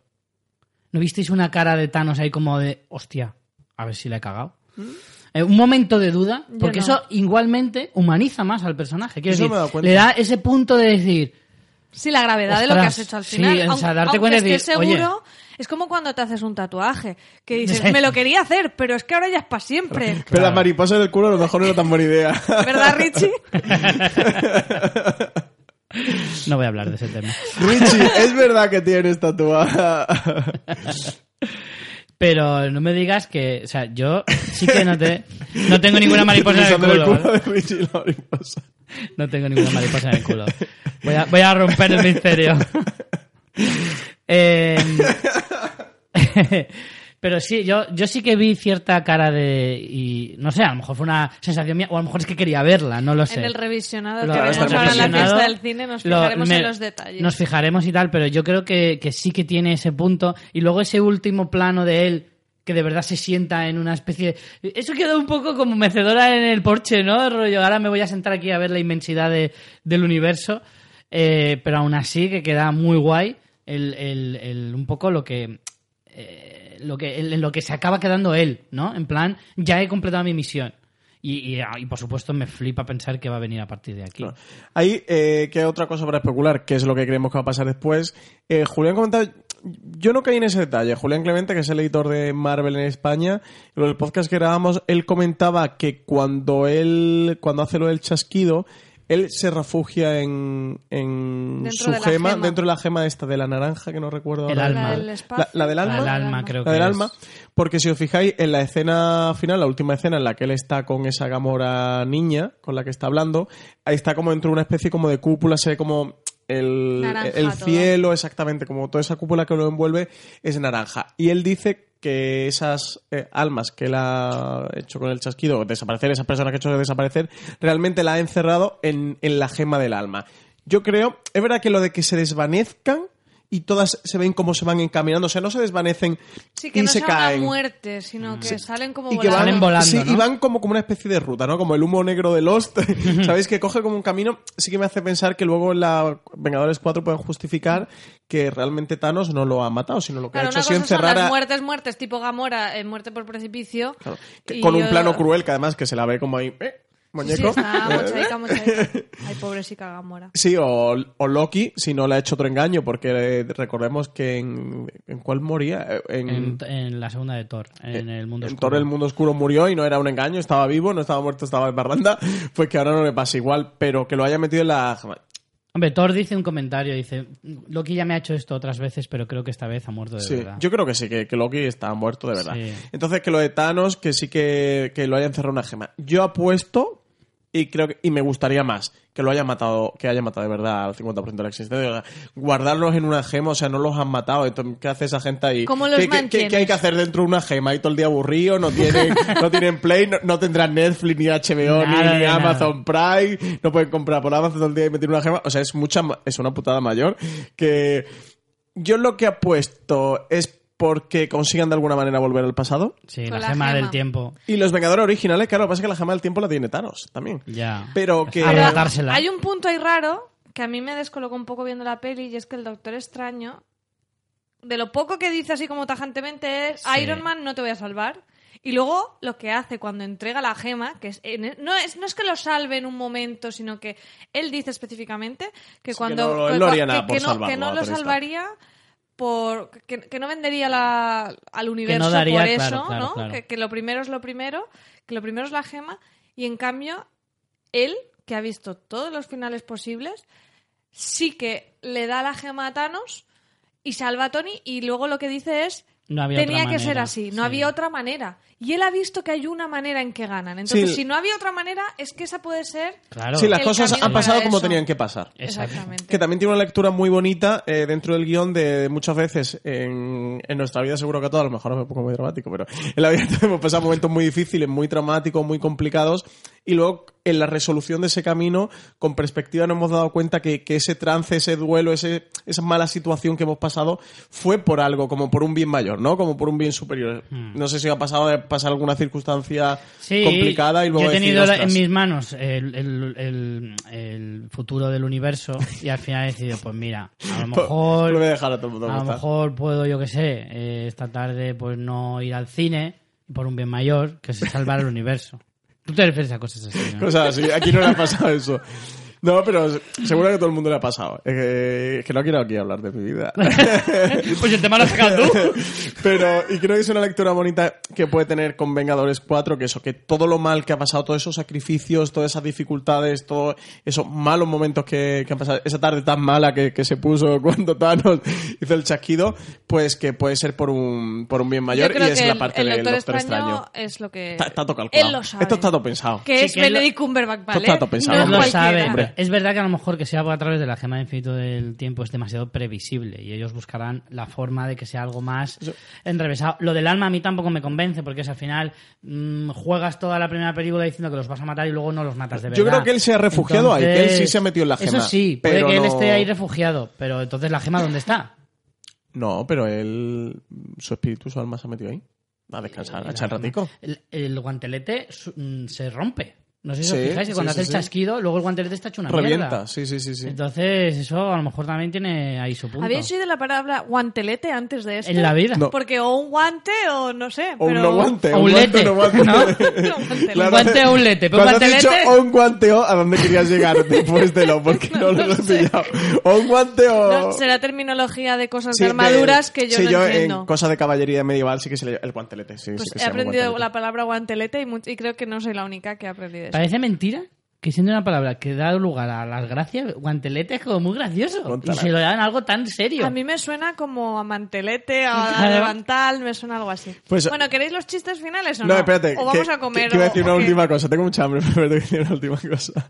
Que eso, que, que, no- que además creo que no es casual que, que los que han sobrevivido es, es la patrulla de Vengadores original. O sea, han sobrevivido Tony Stark, eh, Capitán Thor, América, Thor. Capitán América, eh, Ojo de Halcón que está con Ant-Man y Ant-Man. Bueno, sí, a lo mejor no, han no, no, abochado. no, no, han enseñado, pero sí. A lo mejor, pero y la viuda negra. Imagino sí. que no, claro, Viuda Y Negra Hulk. y Hulk. Claro, los que han quedado son la patrulla original de los Vengadores. Nick Entonces Furia imagino que eran... a Mocha también, Sí, recordemos en la, en la escena post créditos que llama con un busca a la Capitana Marvel. Esa es otra, la Capitana Marvel, que parece ser que tiene un papel Fundamental, crucial, claro. crucial, de la que tendremos película antes de Vengadores Claro, 4. Capitana Marvel es otro de los cósmicos que van a introducir ahora para Vengadores 4. Es decir, que por ahí puede ir la pista de lo de la salvación, porque esta mujer también es de, del espacio. ¿Qué poderes tiene Capitana Marvel? Carol Danvers, Capitana Marvel, eh... Pues espérate, a ver. A ver Wikipedia qué, poderes... Wikipedia, ¿qué poderes tiene Capitana Marvel?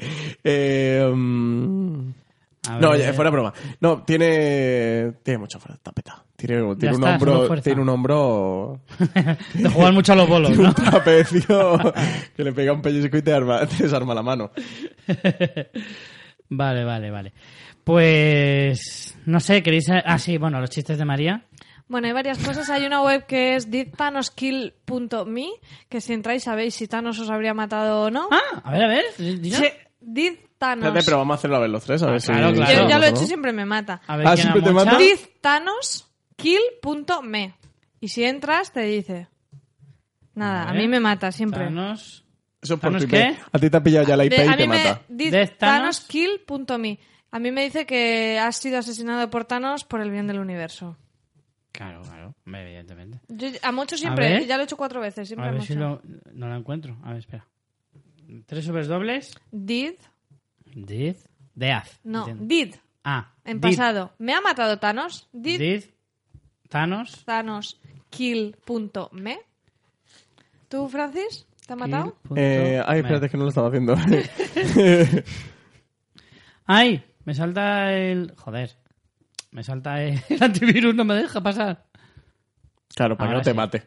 El We are antivirus. spared. ¿Spared qué es? Espere, no sé cómo... Spared. Porque está Per- esperando. Perdonado, a lo mejor. No sé, a mí me sale Slane, que es asesinado, o sea que creo que tú te has salvado. Me he salvado. A ver, ¿qué pone? Dímelo exactamente. Spared. Espera, ya lo he aho- ahorrado. me pone en, en Google Translate. ¿Ahorrado? ¿Evitado?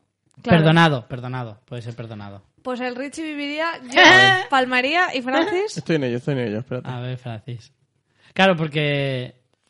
Porque entonces tendría, dependería de mí salvarte a ti, María. Pues vamos. La lleva guapa. Pues parece que La María lleva mucho. guapa. Pues yo estoy muerto también. Es que siempre se van los mejores, María. Fíjate que ha salido el Richie y tú y yo es Lane.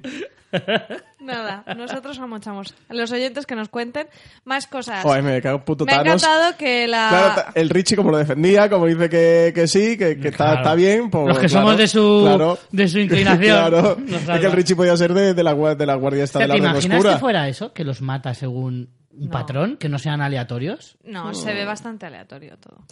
Bueno, no, eso, cierto- eso me parece una buena Sería un buen ¿eh? girito, o sea, decir, no, sé cuál, pero que decir, no han muerto porque sí, han muerto unos por una razón. Los que nacieron los días pares. Claro. los que tienen coches rojos. Por cierto, que no hemos comentado que la escena post créditos es muy de leftovers cuando la gente desaparece y empieza a haber accidentes porque, claro, Claro. la gente Chulísima, desaparece ¿eh? haciendo cosas, que me, encantó la es lo escena post suyo. créditos. Sí, sobre todo conduciendo un helicóptero, que es lo que suele pasar cada día. De repente se ve un helicóptero ahí. Pero es muy chula, muy chula. Y lo del logo del Capitán Marvel moló. Ese guiñito moló. Sí, sí, sí. y sí. yo lo pillé antes que tú. Es verdad. Pero yo estaba. eh, Pero ¿sabes por qué? Porque yo estaba pensando, a ver, es Nick Fury, ¿qué coño hace con un puto busca? Ya ves, Tío, pues, ya ves. Tío, que, que- Como- que- que pero- estamos en la época del WhatsApp. Le Que eché no mandarle un WhatsApp a, tío, a que- Carol Danvers. Un WhatsApp, total. coño. Es que. Sí, un- sí. Un poquito de Ahí iPad, un hombre. poco- ¿Cuánto le ha costado la película? 500 millones y no tienen para un iPad, para Nick Fury. Ya tienen que tirar de busca. Estaba indignado, pero fue por eso, ¿eh? A ver, los chistes. Más cosas, eh, bueno, más que chistes son curiosidades. Una es que Vulture ha sacado una lista definitiva sobre Vengadores Infinity War que es el ranking, La lista definitiva. la ¿eh? lista definitiva que es el ranking de las mejores barbas y perillas del, del facial hair. ¿Queréis que os diga cómo queda el ranking del Venga, facial por hair? favor. Pues en el número 9, mi querido Star-Lord, no, no, vale, lleva patillicas, pero no mola tanto. En el 8 tenemos a Thor, que luce prominente barba. En el 7 a Chala, con esa perillica sin bigote, un poco inquietante. Te chala. En el 6, Baku, que tiene una buena barba también. Sí. En el 5, Falcon. Bueno, bastante Ah, eh, perfiladita, patillera, eh. sí, recortadita. En el 4, Iron Man, con su perillita, muy característica. Con perillita en el número 3, Doctor Extraño, por supuesto. En el 2 tenemos a Bucky con esa... eh, un poco así como ya más desenfadada, ¿no? Esa barba desenfadada. Y por supuesto, eh, el terror de las nenas, que ha ha llenado de memes eh, en plan sexys, el Capitán América con la barba, que, que ha revolucionado aquí a las, las hormonas femeninas. ¿eh? Capitán América más sexy que Thor, con barba.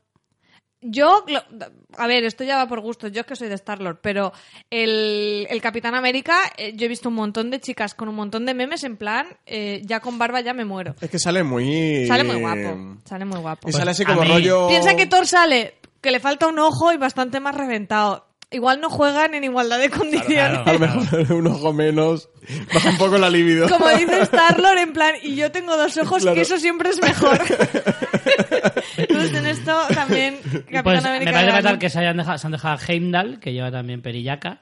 Se han dejado fuera a Rocket, que quieras o no, barba lleva. Claro, bigotes tiene. Y luego esa barbilla escroto, como le dice Star a Thanos, que me parece un momento genial. Cara escroto, o sea, decirle a Thanos en su puta cara, cara escroto, Pero no tiene- me parece brillante. No tiene barba, es, es la barbilla. Es la- bueno. Pero no- es, de, es de- de pelo facial, Richie.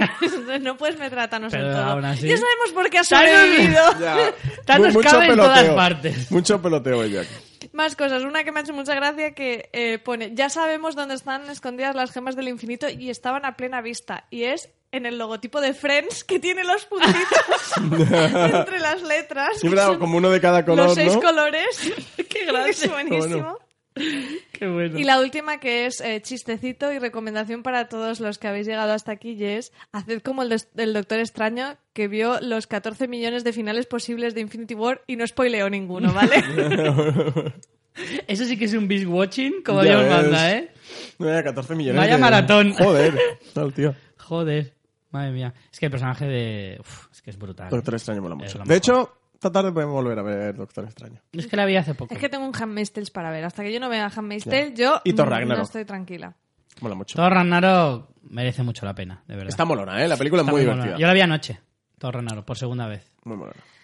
Pues nada. Pues nada, hasta aquí hemos llegado. Eh, Hasta Ant-Man y la avispa. Quieras o no. Oye, no ha, ha sido un programa, no... Richie No vivo, poco, ¿eh? nosotros muertos. Muerto de hambre. Bueno. De hambre y Claro, de- Es fue, lo que hay. fue lo que pasó, que Richie nos siguió en un otro alter- eh, universo alternativo. Seguimos, seguimos haciendo el podcast y los otros ya todos llegamos a morir de hambre. Y Richie ahí sigue. Y yo aguanto, porque tengo más reservas.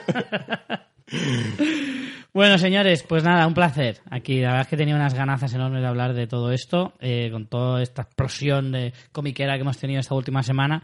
Y, y nada, esperamos os haya gustado y nada, nos vemos en el próximo programa, María. Esperemos que no pase tanto tiempo como desde el último. Sí, vamos a ver si cogemos ritmo porque esto está siendo un Sí, desastre. totalmente.